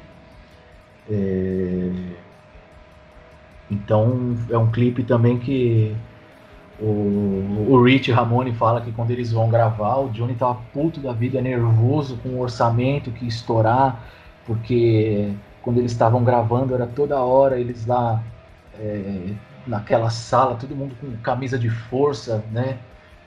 E ele nervoso pra caramba que tinha que gravar de novo. Não, volta, vai ter que gravar de novo. Ele, porra, mas já tá, assim já tá bom, não sei o que e tal. Ele, ele, ele conta altos casos aí na gravação desse clipe, cara. Mas é, é, É, uma cara, faixa eu- que virou um clássico, né? Entrou pro setlist da banda e ficou até o É, final. cara, o clipe é bem, é bem divertido. o clipe é bem divertido, né? É, ou seja, já tem uma produção um pouco melhor do que os clipes da, do, do Pleasant Dreams, que eram, que eram, que eram bem, bem, bem, bem toscos, digamos assim. Aparecia mais, mais clipes amadores, principalmente We Won the Airways e, e, e o outro clipe lá que me fugiu aqui, The KKK. Eram clipes bem amadores. Aqui os Ramones já tinham uma produção, aí eles aparecem lá no manicômio. E eu nunca tinha, eu nunca tinha percebido essa parte do anel ali. Eu vou assistir aqui, cara. É, ele tá usando o anel. No vídeo da, da Time Has Come Today, você só consegue perceber. É, é- é bem detalhe mesmo. É quando começa a música, que ele faz aquele solinho do início, que mostra. O, o Psychotherapy dá pra ver porque ele não tá empunhando a guitarra, então você consegue ver o dedo dele ali. Mas no Time Has Come Today, como ele está com a guitarra, você não consegue ver nitidamente o anel, mas no detalhezinho você vê que ele tá usando o anel ali, bem no início do clipe. É, e, e bem lembrado essa parte daí, que o clipe foi censurado lá, por mostrar justamente eles ali como no manicômio, ou seja, os Ramones também falavam força, de né? coisa. Isso, camisa de força. É uma letra ali que fala sobre as loucuras do- dos Ramones, ou seja, da psicoterapia, fala de, fala de remédios ali, coisas que, que na época ainda eram proibidos. E, mas é um clipe muito, muito, muito legal. E como você falou, tem a versão do Skid Row que lançou depois no, numa coletânea lá de B-sides e, e o Skid Row regravou, regravou essa música. E, e o Johnny fala ali, né, que eles queriam voltar a fazer música rápida, né? E você falou lá atrás, ou seja, nada mais do que Psychotherapy para mostrar que o aquilo que o Johnny queria, né? Ou seja, que eles Exatamente. poderiam tocar mais rápido do que qualquer outra banda, né? Exatamente, eles, eles foram ali na essência mesmo e conseguiram. Vamos aqui para a próxima faixa do álbum Time Has Come Today. Mais um cover, não, Alexandre? Mais um cover, uma música dos Chambers Brothers, né? É de É. 4 minutos e minutos e 25 25. segundos. Exatamente. você percebe que não é uma música do Ramones, né? É uma banda, era uma banda psicodélica, né? Final ali dos anos 60 para 70. É um clássico, uma música ali, você vê que é uma letra ali meio de protesto e mais e tudo mais, né? E, pô, imagina se essa música não fosse gravada nesse disco, fosse gravada no, no Ace Jitters, como que ia ficar ela com, com uma produção melhor, né? Puta, eu acho que ia ser demais. Eu, acho, eu, eu, gosto, eu gostei muito desse cover, cara. Principalmente do videoclipe. O clipe, ele, ele tem uma história triste ali que o Rich Ramone conta, né? Essa bateria aí que o Rich usa era dele. É uma bateria do Rich. E ele tem essa bateria desde que ele era criança. Desde que ele era criança. E em um dos shows da tour de 83, da tour do Subterrâneo Jungle, a van dos Ramones é roubada, cara. A van é roubada. E, e o, o, mais engraçado, tem uma parte do livro do Mark lá que eles acusam. É, então, eles acusam existia... o Mark, cara, é, de ter não, O Mark fala isso, é, o Mark fala isso, mas eu acho que jamais, né? O... Eles roubaram, a, a, van foi roubada e a sorte é que a guitarra do Johnny não tava no, na van. O Little Matt tinha, tinha pego a guitarra, entrou com a guitarra, e acho que ele ia dar aquele trato, né? Enfim, ele era o técnico de guitarra naquela época, ele cuidava da guitarra do Johnny também, aí, e era hold também da banda. E, porra, roubaram as jaquetas deles, roubaram a bateria que era do Rich, cara. Puta, ele falou, porra, eu tenho, eu tenho essa bateria desde criança. Ele ficou muito sentido com isso, cara, muito sentido. E ele toca com essa bateria no clipe da Time Has Come Today. E a polícia acha a van dias depois. Eles encontram a van. Só que, cara, já tinham levado os amplos, o baixo do Didi, as jaquetas deles, a bateria do Rich. Não ficou quase nada lá na van. Não ficou quase nada. E os Ramones tiveram que sair correndo para procurar os novos instrumentos, jaqueta, porque eles estavam em turnê, eles tinham shows para acontecer, tinham agenda. Então eles tiveram que correr para repor todo esse material para não deixar a banda parar, né? Porque tinha agenda para cumprir.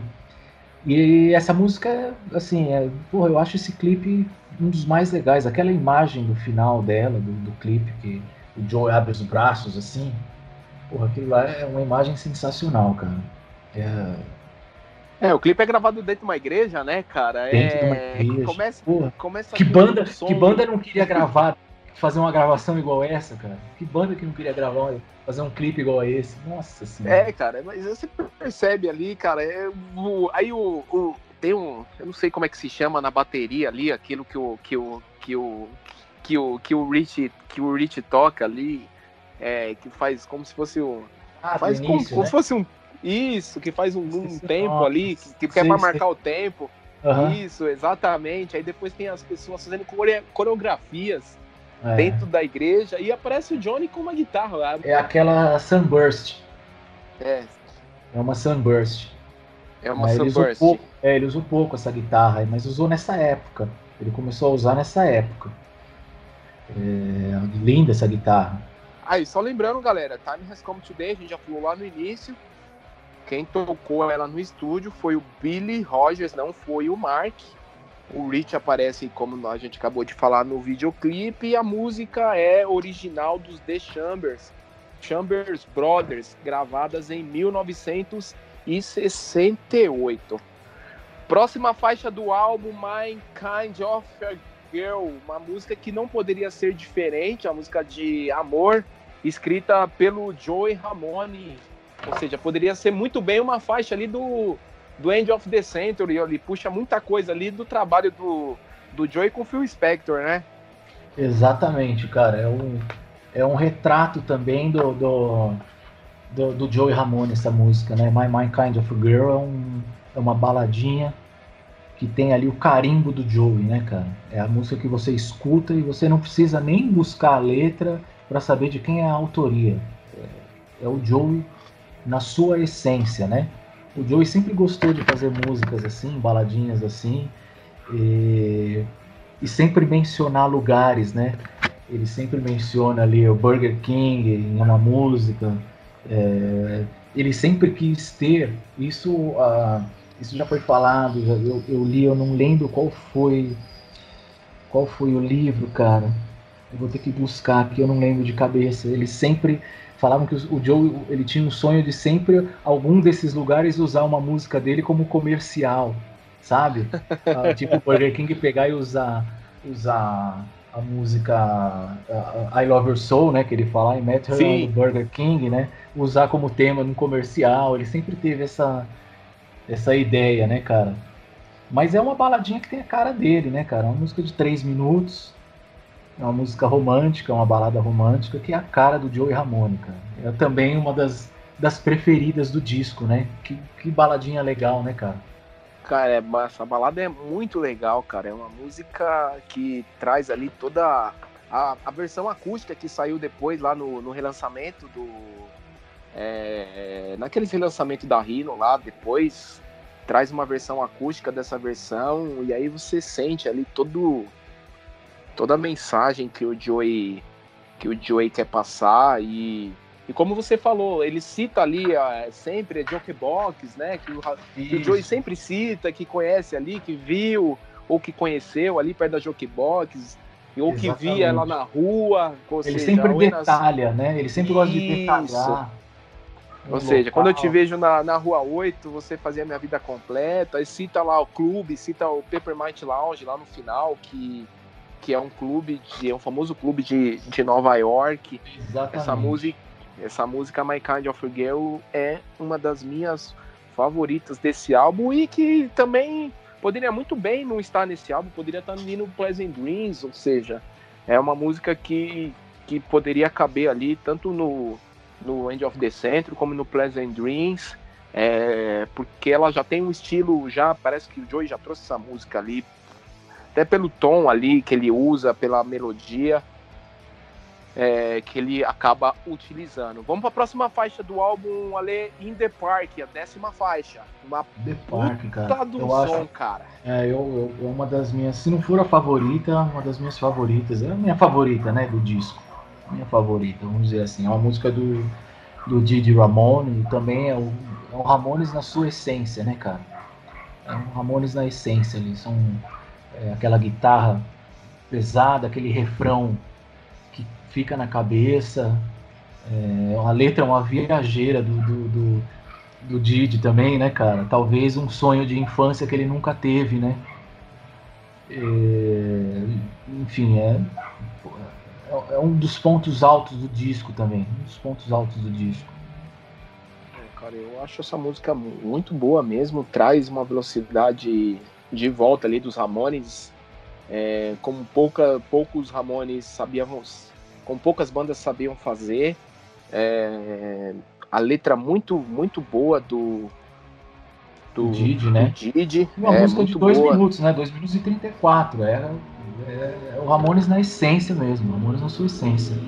É, ou seja, você consegue identificar bem aqui a letra que, que, que é do Didi, né, cara? Vamos aqui falar para a próxima faixa, mais uma letra do Didi aqui. Eu sou uma bomba relógio, Time Bomb. É, essa é aquela música de com aquela temática escolar, né, cara? Ginasial. Puta, muito legal, cara. Muito legal. Né? Não quer ficar na escola, só quer aprontar e tudo mais, né? É uma letra, é uma viagem do Didi, né, cara? Mas também outro tema de dois minutos, né? Mais uma vez os Ramones voltando a fazer o que eles é, é, trazem na sua essência, que são músicas curtas, três acordes né? E aquela temática é, é, é, meio que adolescente, né? Uma letra meio adolescente e aquela música que fica na cabeça, né, cara? Um refrão, um refrão que fica na cabeça. I'm a time bomb, baby. Puta, muito legal esse som, cara. Também uma das, uma das melhores. Baby, yeah, yeah. É, e outra, é a música que trouxe o Didi aqui como, como principal vocalista do, do da faixa, né? Didi assume os vocais da, da faixa, né, na, na sua é, na, na, música inteira, né, na sua íntegra e ficou assim, o Ramones também na, na essência, outra música que que representa bem o disco. É, o Didi ele nunca foi assim um exímio vocalista, mas ele tinha um, um tom de voz ali, digamos assim, que deixava a música bacana, né? Você ia ver dessa forma. Nunca foi um, por exemplo, o CJ é muito mais, eu na minha opinião, tá? O CJ é muito mais mais cantor do que o, o do que o do que o Didi. É, mas Didi, obviamente, muito mais muito mais baixista, muito mais compositor, é, muito mais ba é, e mas o, o, a forma de cantar do Didi ela, é, ela é diferente, né? Ela, ela é diferente. Sim, é diferente. Ali o CJ com nas suas características, o Didi nas características dele também, mas é, era um vocal, é, é, vamos dizer assim, bem peculiar, né, cara? Você ouvia Isso. a voz do Didi, você fala, puta, é o Didi Ramone que tá cantando, né? Exatamente, exatamente. Essa aqui, Time Bomb, é a primeira faixa que o Didi assume integral, integralmente ali um, um é, a, o vocal de uma faixa dos Ramones, ou seja, vai ser lá no sétimo álbum, na décima primeira faixa, Time Bomb. Vamos para a última faixa do álbum, Alexandre. Every time, toda vez que eu vou falar aqui em português, cara, porque é difícil você falar em inglês, mas vou tentar aqui, ó. Every time I eat vegetables, it makes me think of you. Uma seguir. Uma faixa escrita pelo Joey Ramone, cara. Joey. Que que, letra, né, cara? Que letra, que título que ele deu para essa música, hein, cara? Essa, essa, essa letra aqui, o Joey, ele foi, foi lá no fundo, né, cara? Every time I eat vegetables, it makes me think of you. Caramba, toda vez que como vegetais me faz lembrar de você. É uma viagem, né, cara? Falar que é, uh, que era uma que, que, ele tinha uma amizade que era muito boa para ele, né? Que era que a, a menina era muito legal para ele, mas a, levaram ela embora e tudo mais, e ela se tornou uma uma cabeça de alface. E, porra, cara, é uma viagem a letra, né? Mas é uma musiquinha legal, né, bicho? É uma, é uma, é uma letra alegre ali, né? Você escuta essa música ali, ela é, é alto astral esse som, né, cara? Cara, essa é exatamente essa música. música chega, chega a ser e seja parecer ali um pouco engraçado, seja, mas acho que não tá sendo engraçado ali, tá meio que sendo. Ou seja, é. Acredito que seja uma coisa que aconteceu ali mesmo, que, que o Joe escreveu do, do da, maneira, da maneira dele escrever música, né? Uma viagem, utilizando, né? Isso, utilizando-se ali de, de, de, uma, de uma viagem. Cara, a gente terminou aqui a, as faixas do Subterrâneo Jungle.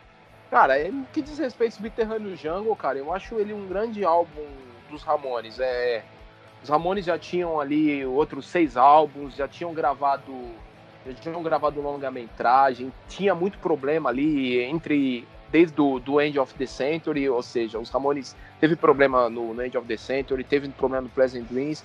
Acho é. que o a grande problema agora foi uma bomba aqui, ou seja, com a saída com a saída do do Mark Ramone, o próprio título do álbum, ou seja, ou seja, os Ramones continuavam ali no subterrâneo, né, o Alê? É, porque as bandas. É, é, isso, porque as bandas que eram. que nasceram junto com eles ali, o, o, o próprio. Estavam ganhando mais o, espaço. Né? Isso, né? ganharam mais span, espaço, né? Que é o, o Blonde, o Talking Heads, embora eles tenham. É, digamos assim, eles, eles, eles abandonaram abandonaram aquilo, ou seja, eles eram uma banda pop, digamos assim. Os Ramones tentou, tentou ali, digamos, com esses três álbuns, é, surfar ali com, com pop, mas o Subterrâneo Jungle ele é uma tentativa de, de, de volta a, às raízes. Banda nos né? trilhos, é, voltar com a banda Isso, nos trilhos, exatamente. Voltar a colocar a banda nos trilhos. E foi um. O ano de 83, além da saída do Mark, né? Foi, foi um ano. um ano bastante coisa, difícil aí, né? Marcou muita coisa, né, Ale? muita coisa, saída de baterista.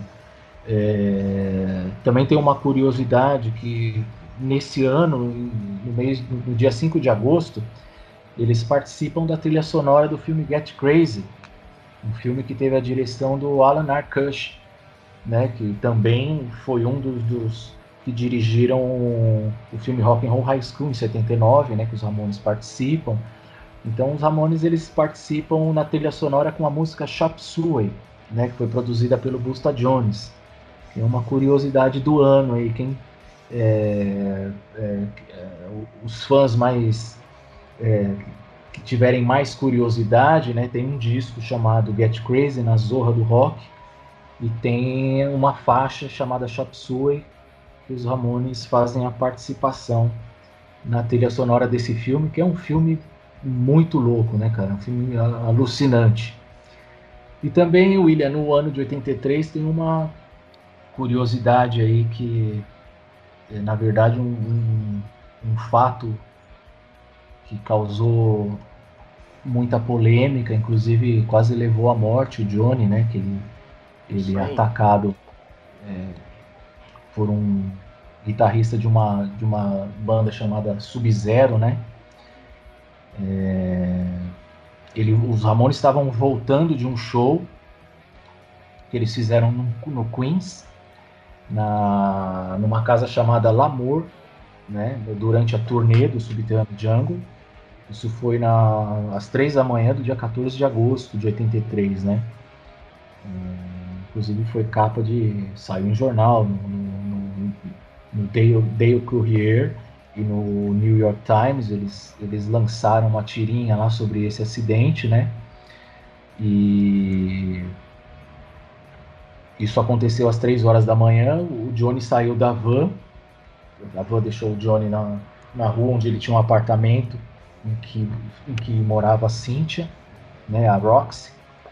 Então, na, ao, ao, ao, no que ele sai da van e que ele vê a, a Cynthia ali na, na, de frente ao apartamento na rua, e esse cara, o, o, o Seth McLean, né, o nome do cara, ele olha pra Cintia e manda ela subir, né? Falou, pode subir pro apartamento, né? E aí ele diz que não lembra de mais nada, porque ele é atacado por, por esse cara, né? Pelo Seth McLean. O cara ataca o Johnny pelas costas, dá um soco na cabeça dele, ele cai, bate a cabeça na, na porta do carro. E o cara começa a chutar a cabeça dele. Então, aí a Cynthia já chama o socorro, né? O Johnny fala que lembra que ele acorda já no hospital tomando tomando remédio para não ter convulsão, com a cabeça raspada, né? Ele diz que não lembra que não lembra de nada praticamente, né? E exatamente. E nisso ele ele disse que testemunhou, né, no, no, no tribunal contra esse cara, né, contra o Seth MacLean, que era, o, que era da banda Sub-Zero, é, que ele foi acusado em, de agressão em primeiro grau, né? Então, o Johnny inconformado, o cara foi um covarde, né? E esse cara deu uma versão para a polícia que não tinha nada a ver, porque outras testemunhas que viram ah, essa cena aí falam que foi de fato um ataque covarde por parte dele, e o cara dá uma versão que fala que o Johnny que pegou uma bolsa que o Johnny usava, costumava usar no ombro assim, né? Depois do show tal, que ele pega e bate no, no, nele com essa bolsa, mas que é tudo mentira e ainda o, o, ainda o Johnny fala que, que, como ele era a favor da pena de morte, ele, ele queria que o cara fosse condenado à pena de morte e que essa pena de morte fosse televisionada, cara. Você acha, cara, que tinha que passar em pay-per-view e que o dinheiro arrecadado no pay-per-view era para dar para as famílias da vítima. É, cara, que louco, cara. Então, na verdade, é. saiu, no, saiu no New York Post. Né? Isso, saiu no New York Post, New ou York seja, Post. Rocker, Rocker, Rocker Fights for Life. Aí tem uma, tem uma foto do Johnny com, com, a, com a Roxy, mas diz ali que foi justamente ali, depois que ele se separou da Roxy, ali ele já tava. O Johnny já tava morando com a Linda também, né? Ou seja, é, o Johnny cara, ali já tava com as duas ao mesmo tempo. Já tava com as duas ao mesmo tempo, né, William? Ele ia Isso. lá. Inclusive no livro dela, né? Ela fala ali no no Tito to Love, ela, ela fala sobre isso, né? Que eles se encontravam ainda. Ela diz que o Johnny era apaixonado por ela e tudo mais, né? Tem toda essa narrativa aí por parte dela, né? Eles ainda se encontravam e que ela depois disso ela vai, ela muda, vai morar em outra cidade, que ele fica atrás dela, procurando ela, ligando para ela. E putz, cara, foi um negócio louco, né? Os Ramones nesse ano, William, ah, eles de 83, eles fizeram 97 apresentações.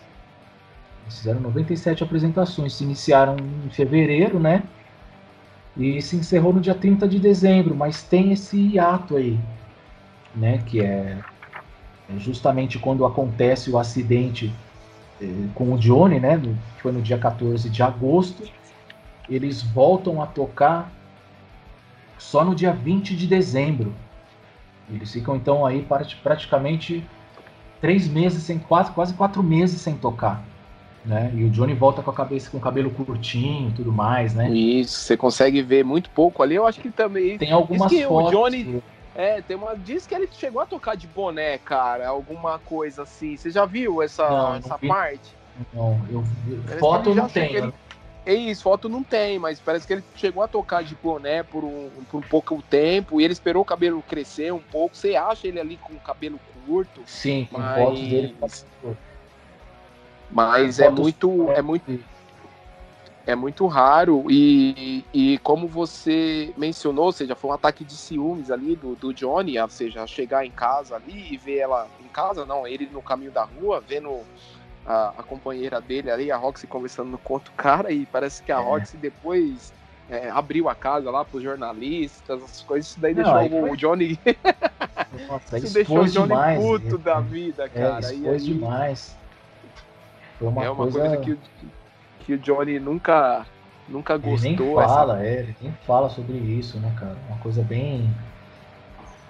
Ele, tanto que ele nem fala desse acidente, ele fala, fala- falou muito pouco sobre isso, né? Foi dito muito pouco sobre isso. E, pô, é um ano que o o Rich gost- gostou muito quando ele entrou na, na, na banda dessa turnê, que os Ramones, em alguns shows, tocaram com Stray Cats, né? Com, com The Vinyls, com, com, com bandas que o, o Rich falou, nossa, cara, quem, quem diria que um dia eu fosse tocar com, com essas bandas tal. Ele cita um show no Pier, que foi ao ar, ao ar livre. Então foram apresentações, pena que a gente não tem em vídeo, né? Que a gente não acha nada desse período assim em vídeo para poder ver. É, eu, eu, eu costumo dizer que esse período é é é o verdadeiro subterrâneo, cara. Exatamente. Porque Pouco você se acha, tem, né? inclusive, pouco se tem registro dos Ramones ali da, do, do- dessa fase de 83 até o, até o lançamento do, do, do, do To Talk To Die, que, que justamente esse acidente do, do Johnny, que, que, que veio o nome To Talk To Die, é, dessa parte dele ter o problema ali, de- dele quase morrer, ou seja, duro demais para morrer. É, To Talk To Die é um assunto para o próximo episódio. Mas é a fase ali, digamos, mais subterrânea, ou seja, os Ramones já estavam fazendo ali um. Eles já estavam descobrindo o futuro ali na, na hora que eles escolheram o subterrâneo, É, cara. Porque exatamente. pouco Bem material underground, né? tem, bem underground mesmo, bem underground mesmo. Você consegue achar muitos bootlegs, mas apenas com áudio. Até Exatamente. fotos assim, são fotos amadoras de fãs que estiveram em shows que você consegue achar ali nesse período nesse período, né, o, o Alê? É, é um. A gente tem algumas coisas. Se fosse o Mark e o baterista, seria diferente, né? Porque o Mark filmava tudo, né, cara? O Mark, enquanto esteve na banda, ele tinha esse, esse costume de, de, de filmá-los, né? Ele tem muito material, o Mark, né? De, de, de filmagem. Já esse período de 83 para 87, é, pouco se vê, né? É, são, são raros os materiais, são coisas de fãs mesmo, é muito bootleg, porque deles pouco se tem, né, cara? É uma pena, porque é um período muito interessante, um período que os, os Ramones gravaram muita coisa legal, é, álbuns excelentes e shows memoráveis, mas pouco ficou para os fãs poderem, que, que, não viram ao vivo, poucos, pouco se tem para poder assistir, né? É, cara, e para aqueles que acham que os Ramones estavam em declínio, né, nessa época, e principalmente com, com o Subterrâneo Jungle, que soou, por conta da produção, por causa da bateria, ele soou muito pop, digamos assim. É, você falou lá no início da parada da Billboard, se você pegar a parada da Billboard lá naquela época, você vai ver Michael Jackson, que mais era um grande cantor, mas ele mais dançava do que cantava, tinha George Michael, mas se você vê ali as bandas de rock, não tem nenhuma banda ali melhor do que os Ramones. Então, é porque é justamente esse gosto pop que eles tinham, né, cara? O, o- o fã americano, né? A música americana era, ela sempre foi mais show business, né, cara? Então, os Ramones, eles eram totalmente o oposto a isso, né? Totalmente o oposto. Então era muito difícil. Isso jamais ia ocorrer dos Ramones alcançar um número um. Era muito difícil. Muito difícil. Eles eram tudo aquilo, eles eram tudo o oposto do que um número um da Billboard queria. É muito difícil. Ale, o legal aqui do, do Subterrâneo Jungle também que minha versão ela é uma versão pirata, cara. eu fiquei sabendo isso aqui muitos anos depois, que aí vieram me falar, cara, tem um selo amarelo, se você perceber lá, ele tá meio borrado, ele tá colado ali meio por cima de um outro selo. É, foram e as aí... versões piratas. Que no início dos anos Fala 90 um começaram a surgir, William. No início hum. dos anos 90, né? O Ramones aí, ele vamos dizer assim, foi sorteado aí com o Subterranean Jungle, To, to, to Die e o Animal Boy foram os três álbuns que ganharam essa versão pirata. Que você vê aquela capa de disco bem opaca mesmo, né? Aquele trabalho bem nas coxas. Você fala, porra, como pode, né, cara?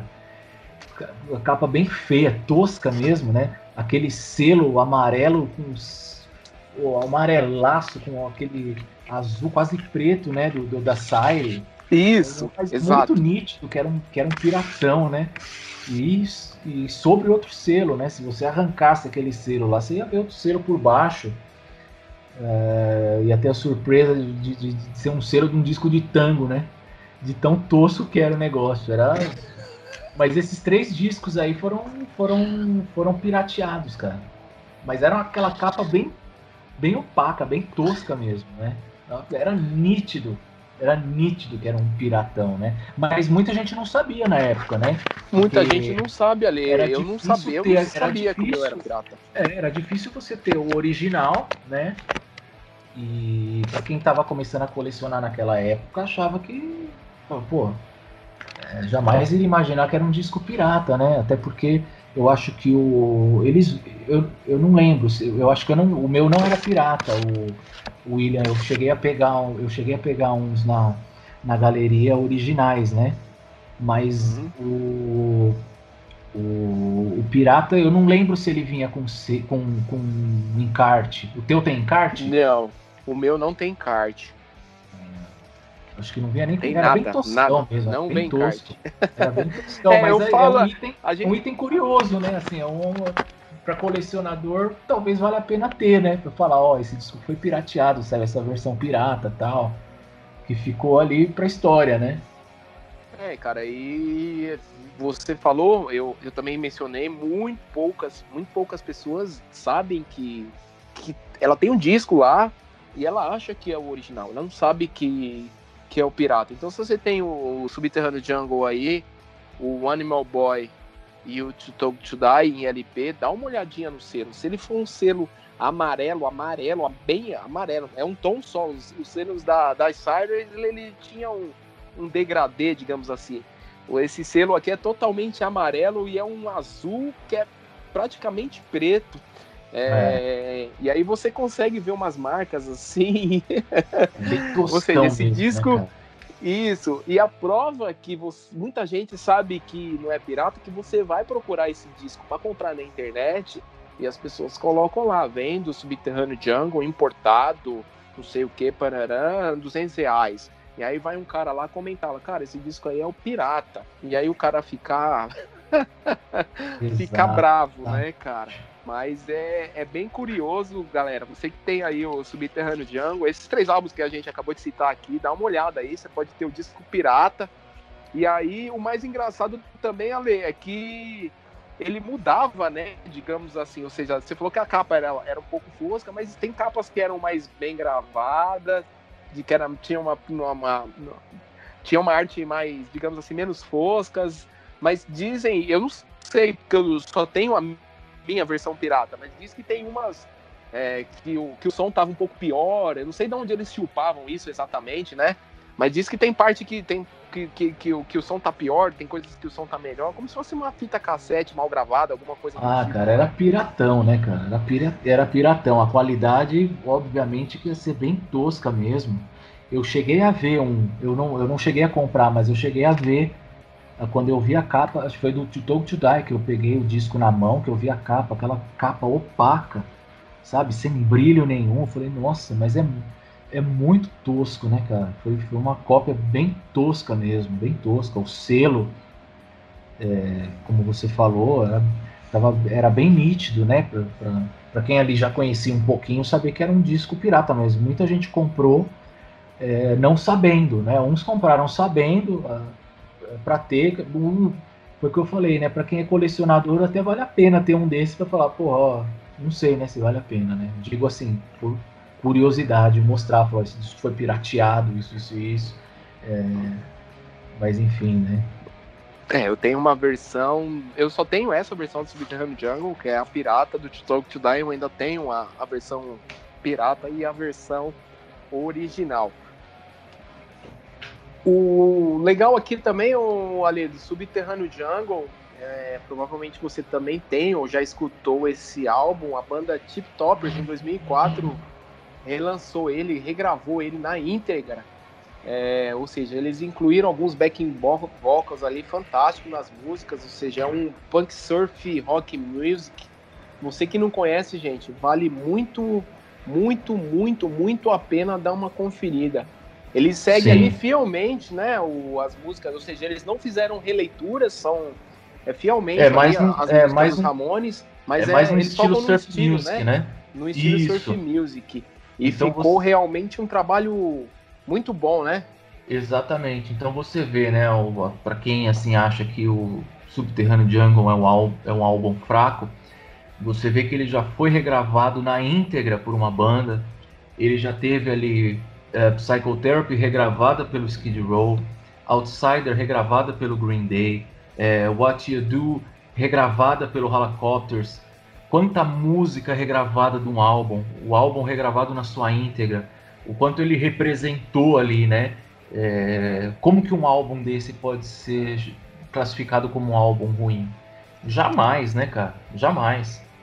Jamais. E nessa versão aqui do Tip Toppers, eles também, além de regravar o álbum, eles, eles repaginam a capa no metrô. Ou seja, tem um é. carinha ali na janelinha, tem os, tem os mesmos grafites e eles ali em pose. Cara, é muito bacana. Exatamente. Bom, Ale, como a gente falou lá no início, cara, você tem uma banda tributo aí a Joe's Amigos, que é junto com outro brother nosso aqui, o, o, o Ricardo, que já tocou com a Teenage é, por muito tempo. Conta mais um pouco aí sobre, sobre como é ter uma banda, como é fazer um tributo para os Ramones, a partir de shows aí. Bom, a gente, eu tô, a gente está com uma banda, com a Dos Amigos, né? Uma banda tributo aos Ramones, que a gente começou em 2017. E a gente participou daquele evento legal do Ramones Day no ABC. Foi um cara, negócio legal, massa, né, cara? Teve participação de uma galera muito boa. É, hoje a gente está parado devido à situação né, que está acontecendo, então esse ano aqui a gente resolveu é, dar um tempo, né? Pensar mais em tocar para o ano que vem, para que é, a gente esteja mais seguro aí. Então, enfim, né, mandar um abração aí pro Ricardo Lar, pro Romualdo, e vamos esperar aí, né, que novas oportunidades apareçam aí pro ano que vem. Porque esse ano, de fato, tá, tá difícil, né? Vamos esperar pro ano que vem aí pra banda voltar com tudo aí, com bastante novidade pra galera. Cara, é muito difícil, né, o, o, o Ale manter uma banda, né, cara, de, de Ramones. Você acha é. assim, dessa forma? Eu acho, eu acho difícil, até porque hoje em dia o espaço pro rock ele é muito reduzido, muito reduzido.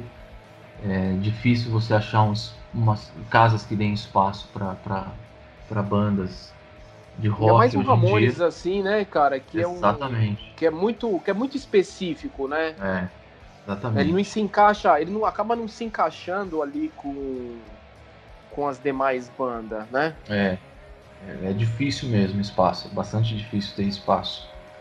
Mas a, gente tem que manter, né, cara? É.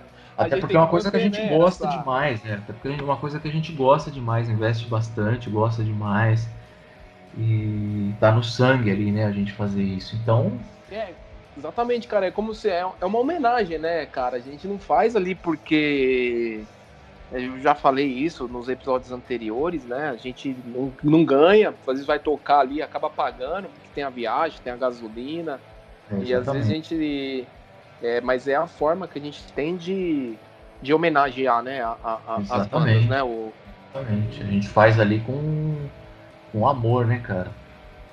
Faz com amor, a gente põe ali o coração para tocar. Então, é, é, existe esse lado que é difícil ter espaço para o rock hoje, mas é, a gente está resistindo, né? A gente está ali resistindo e, e, levando esse tributo. E vamos ver aí o ano uma, que vem. O, o, mais legal, Ale, que você tem, tem as suas duas réplicas aí, cara, no final do show, sempre vem alguém lá, cara essa guitarra aí, mano, muito louco. Cara, você toca muito legal. Essa, só essa parte aí, eu, Ale, eu acho é, que já, é já vale a pena. Acontece, é tenho certeza absoluta que sempre acontece com você, não acontece? É, cara, fã de Ramones é fã de Ramones, né, cara? A gente sempre tem essa coisa de, putz, ver uma, uma guitarra igual, ver um som ali que a gente fala, putz, é, é, isso sempre tem, né? Sempre tem. Fã de Ramones é diferente de, de, de qualquer outra banda, né? são os mínimos detalhes ali que a gente gosta, né, cara? É, uma, é um negócio diferente, muito diferente. Bem lembrado, cara, muito diferente mesmo. O fã de Ramones, ele presta atenção ali no, nos mínimos detalhes ali, é, é como você falou lá atrás, lá. Como você falou lá do anel, lá atrás, entendeu? O cara presta atenção naquilo, aí tem a Wright, tem o tem, tem mínimos detalhes assim que ele acaba prestando atenção e, e, e aí isso vai pro show, vai ali pro nosso, pra nossa homenagem, e aí fica um negócio assim que a pessoa percebe ali, pô, o cara se dedicou a ter a guitarra aí parecida ali, ah, o cara se dedicou ali para tocar com a jaqueta é, é, igual, ah, o cara ali se dedicou para usar o, a munhequeira igual, cara. Isso é, é. é sensacional, né? É, eu, eu, eu, eu, sou bem assim também, nesse sentido, bem detalhista, cara. Ale, você falou lá no início, você teve a chance de ver os Ramones em 93 e 94, cara. Você tem lembranças desses shows, cara? Ô, William, eu, eu assisti 93, 94, aqueles shows históricos no Olímpia. Tenho sim, é, Fui com, no, no, no, primeiro fui com um grande amigo meu, Márcio, que foi inclusive que me emprestou o álbum do, do, do Rock to Rússia para eu ouvir, né? Que, que, me despertou essa paixão pela banda, tudo.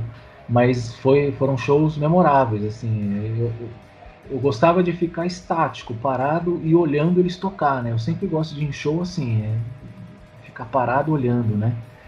E, pô, cara, era uma sensação absurda. Você vê o CJ cantando é, Straight in There, é, Mayman. Porra, cara, é, era absurdo. Eu ficava parado, tentava me locomover lá dentro da na pista do Olímpia para ficar perto dele, para ver ele cantando essas músicas. É, ficar tentar tentei ficar na frente do Joey também para ver ele cantando do Johnny então nem se fala nossa é, tem tem bastante lembrança sim bastante lembranças dos dois shows né das duas turnês você costuma. Não tem fotos, não tem nada, né? Então essa parte era difícil a gente tirar foto né, dessa parte, né? Cara, fica na memória, é. né, mano? Nem celular existia ali na, na, na é, época, né? Então, cara, começou a aparecer ali. Mas... É uma recordação que fica ali na memória só, é, né, a gente, cara? Mas... Naquela época a gente vivia na selva, né, cara? Não tinha nada, né? era selva. Não tinha celular, não tinha não tinha internet, era difícil, cara, era difícil. Então fica na nossa memória, né? O... Vamos lá para a parte final aqui do episódio 7 do podcast. Ale, cara, qual é o seu álbum aí preferido dos Ramones? William, eu não tenho álbum preferido, eu gosto de todos, assim, é difícil. Às vezes a gente. Assim, eu sempre costumo ouvir uns mais que os outros, mas eu sempre escuto todos, né? Eu sempre separo dois, três ali, aí eu pego mais um ou outro para ouvir na sequência, porque hoje eu não tenho mais disco de nenhuma outra banda, né? Eu vendi tudo, eu tenho só minha coleção dos Ramones. Os discos que eu tenho são todos os Ramones, os CDs são todos os Ramones, eu não tenho disco de nenhuma outra banda, nem CD. É, quando eu quero ouvir música assim, eu vou procurar as plataformas aí de extreme, né, de, de músicas é, de, de é, digitais, né? Mas eu sempre pego um ou outro ali. Eu gosto muito do Adios Amigos, eu gosto muito do Subterrâneo Jungle. É difícil, cara. Não dá para falar o disco favorito, mas eu tô sempre mais ou menos com esses dois aí, o Subterrâneo Jungle e o Adios Amigos. Eu tô sempre ouvindo esses álbuns mais do que os outros.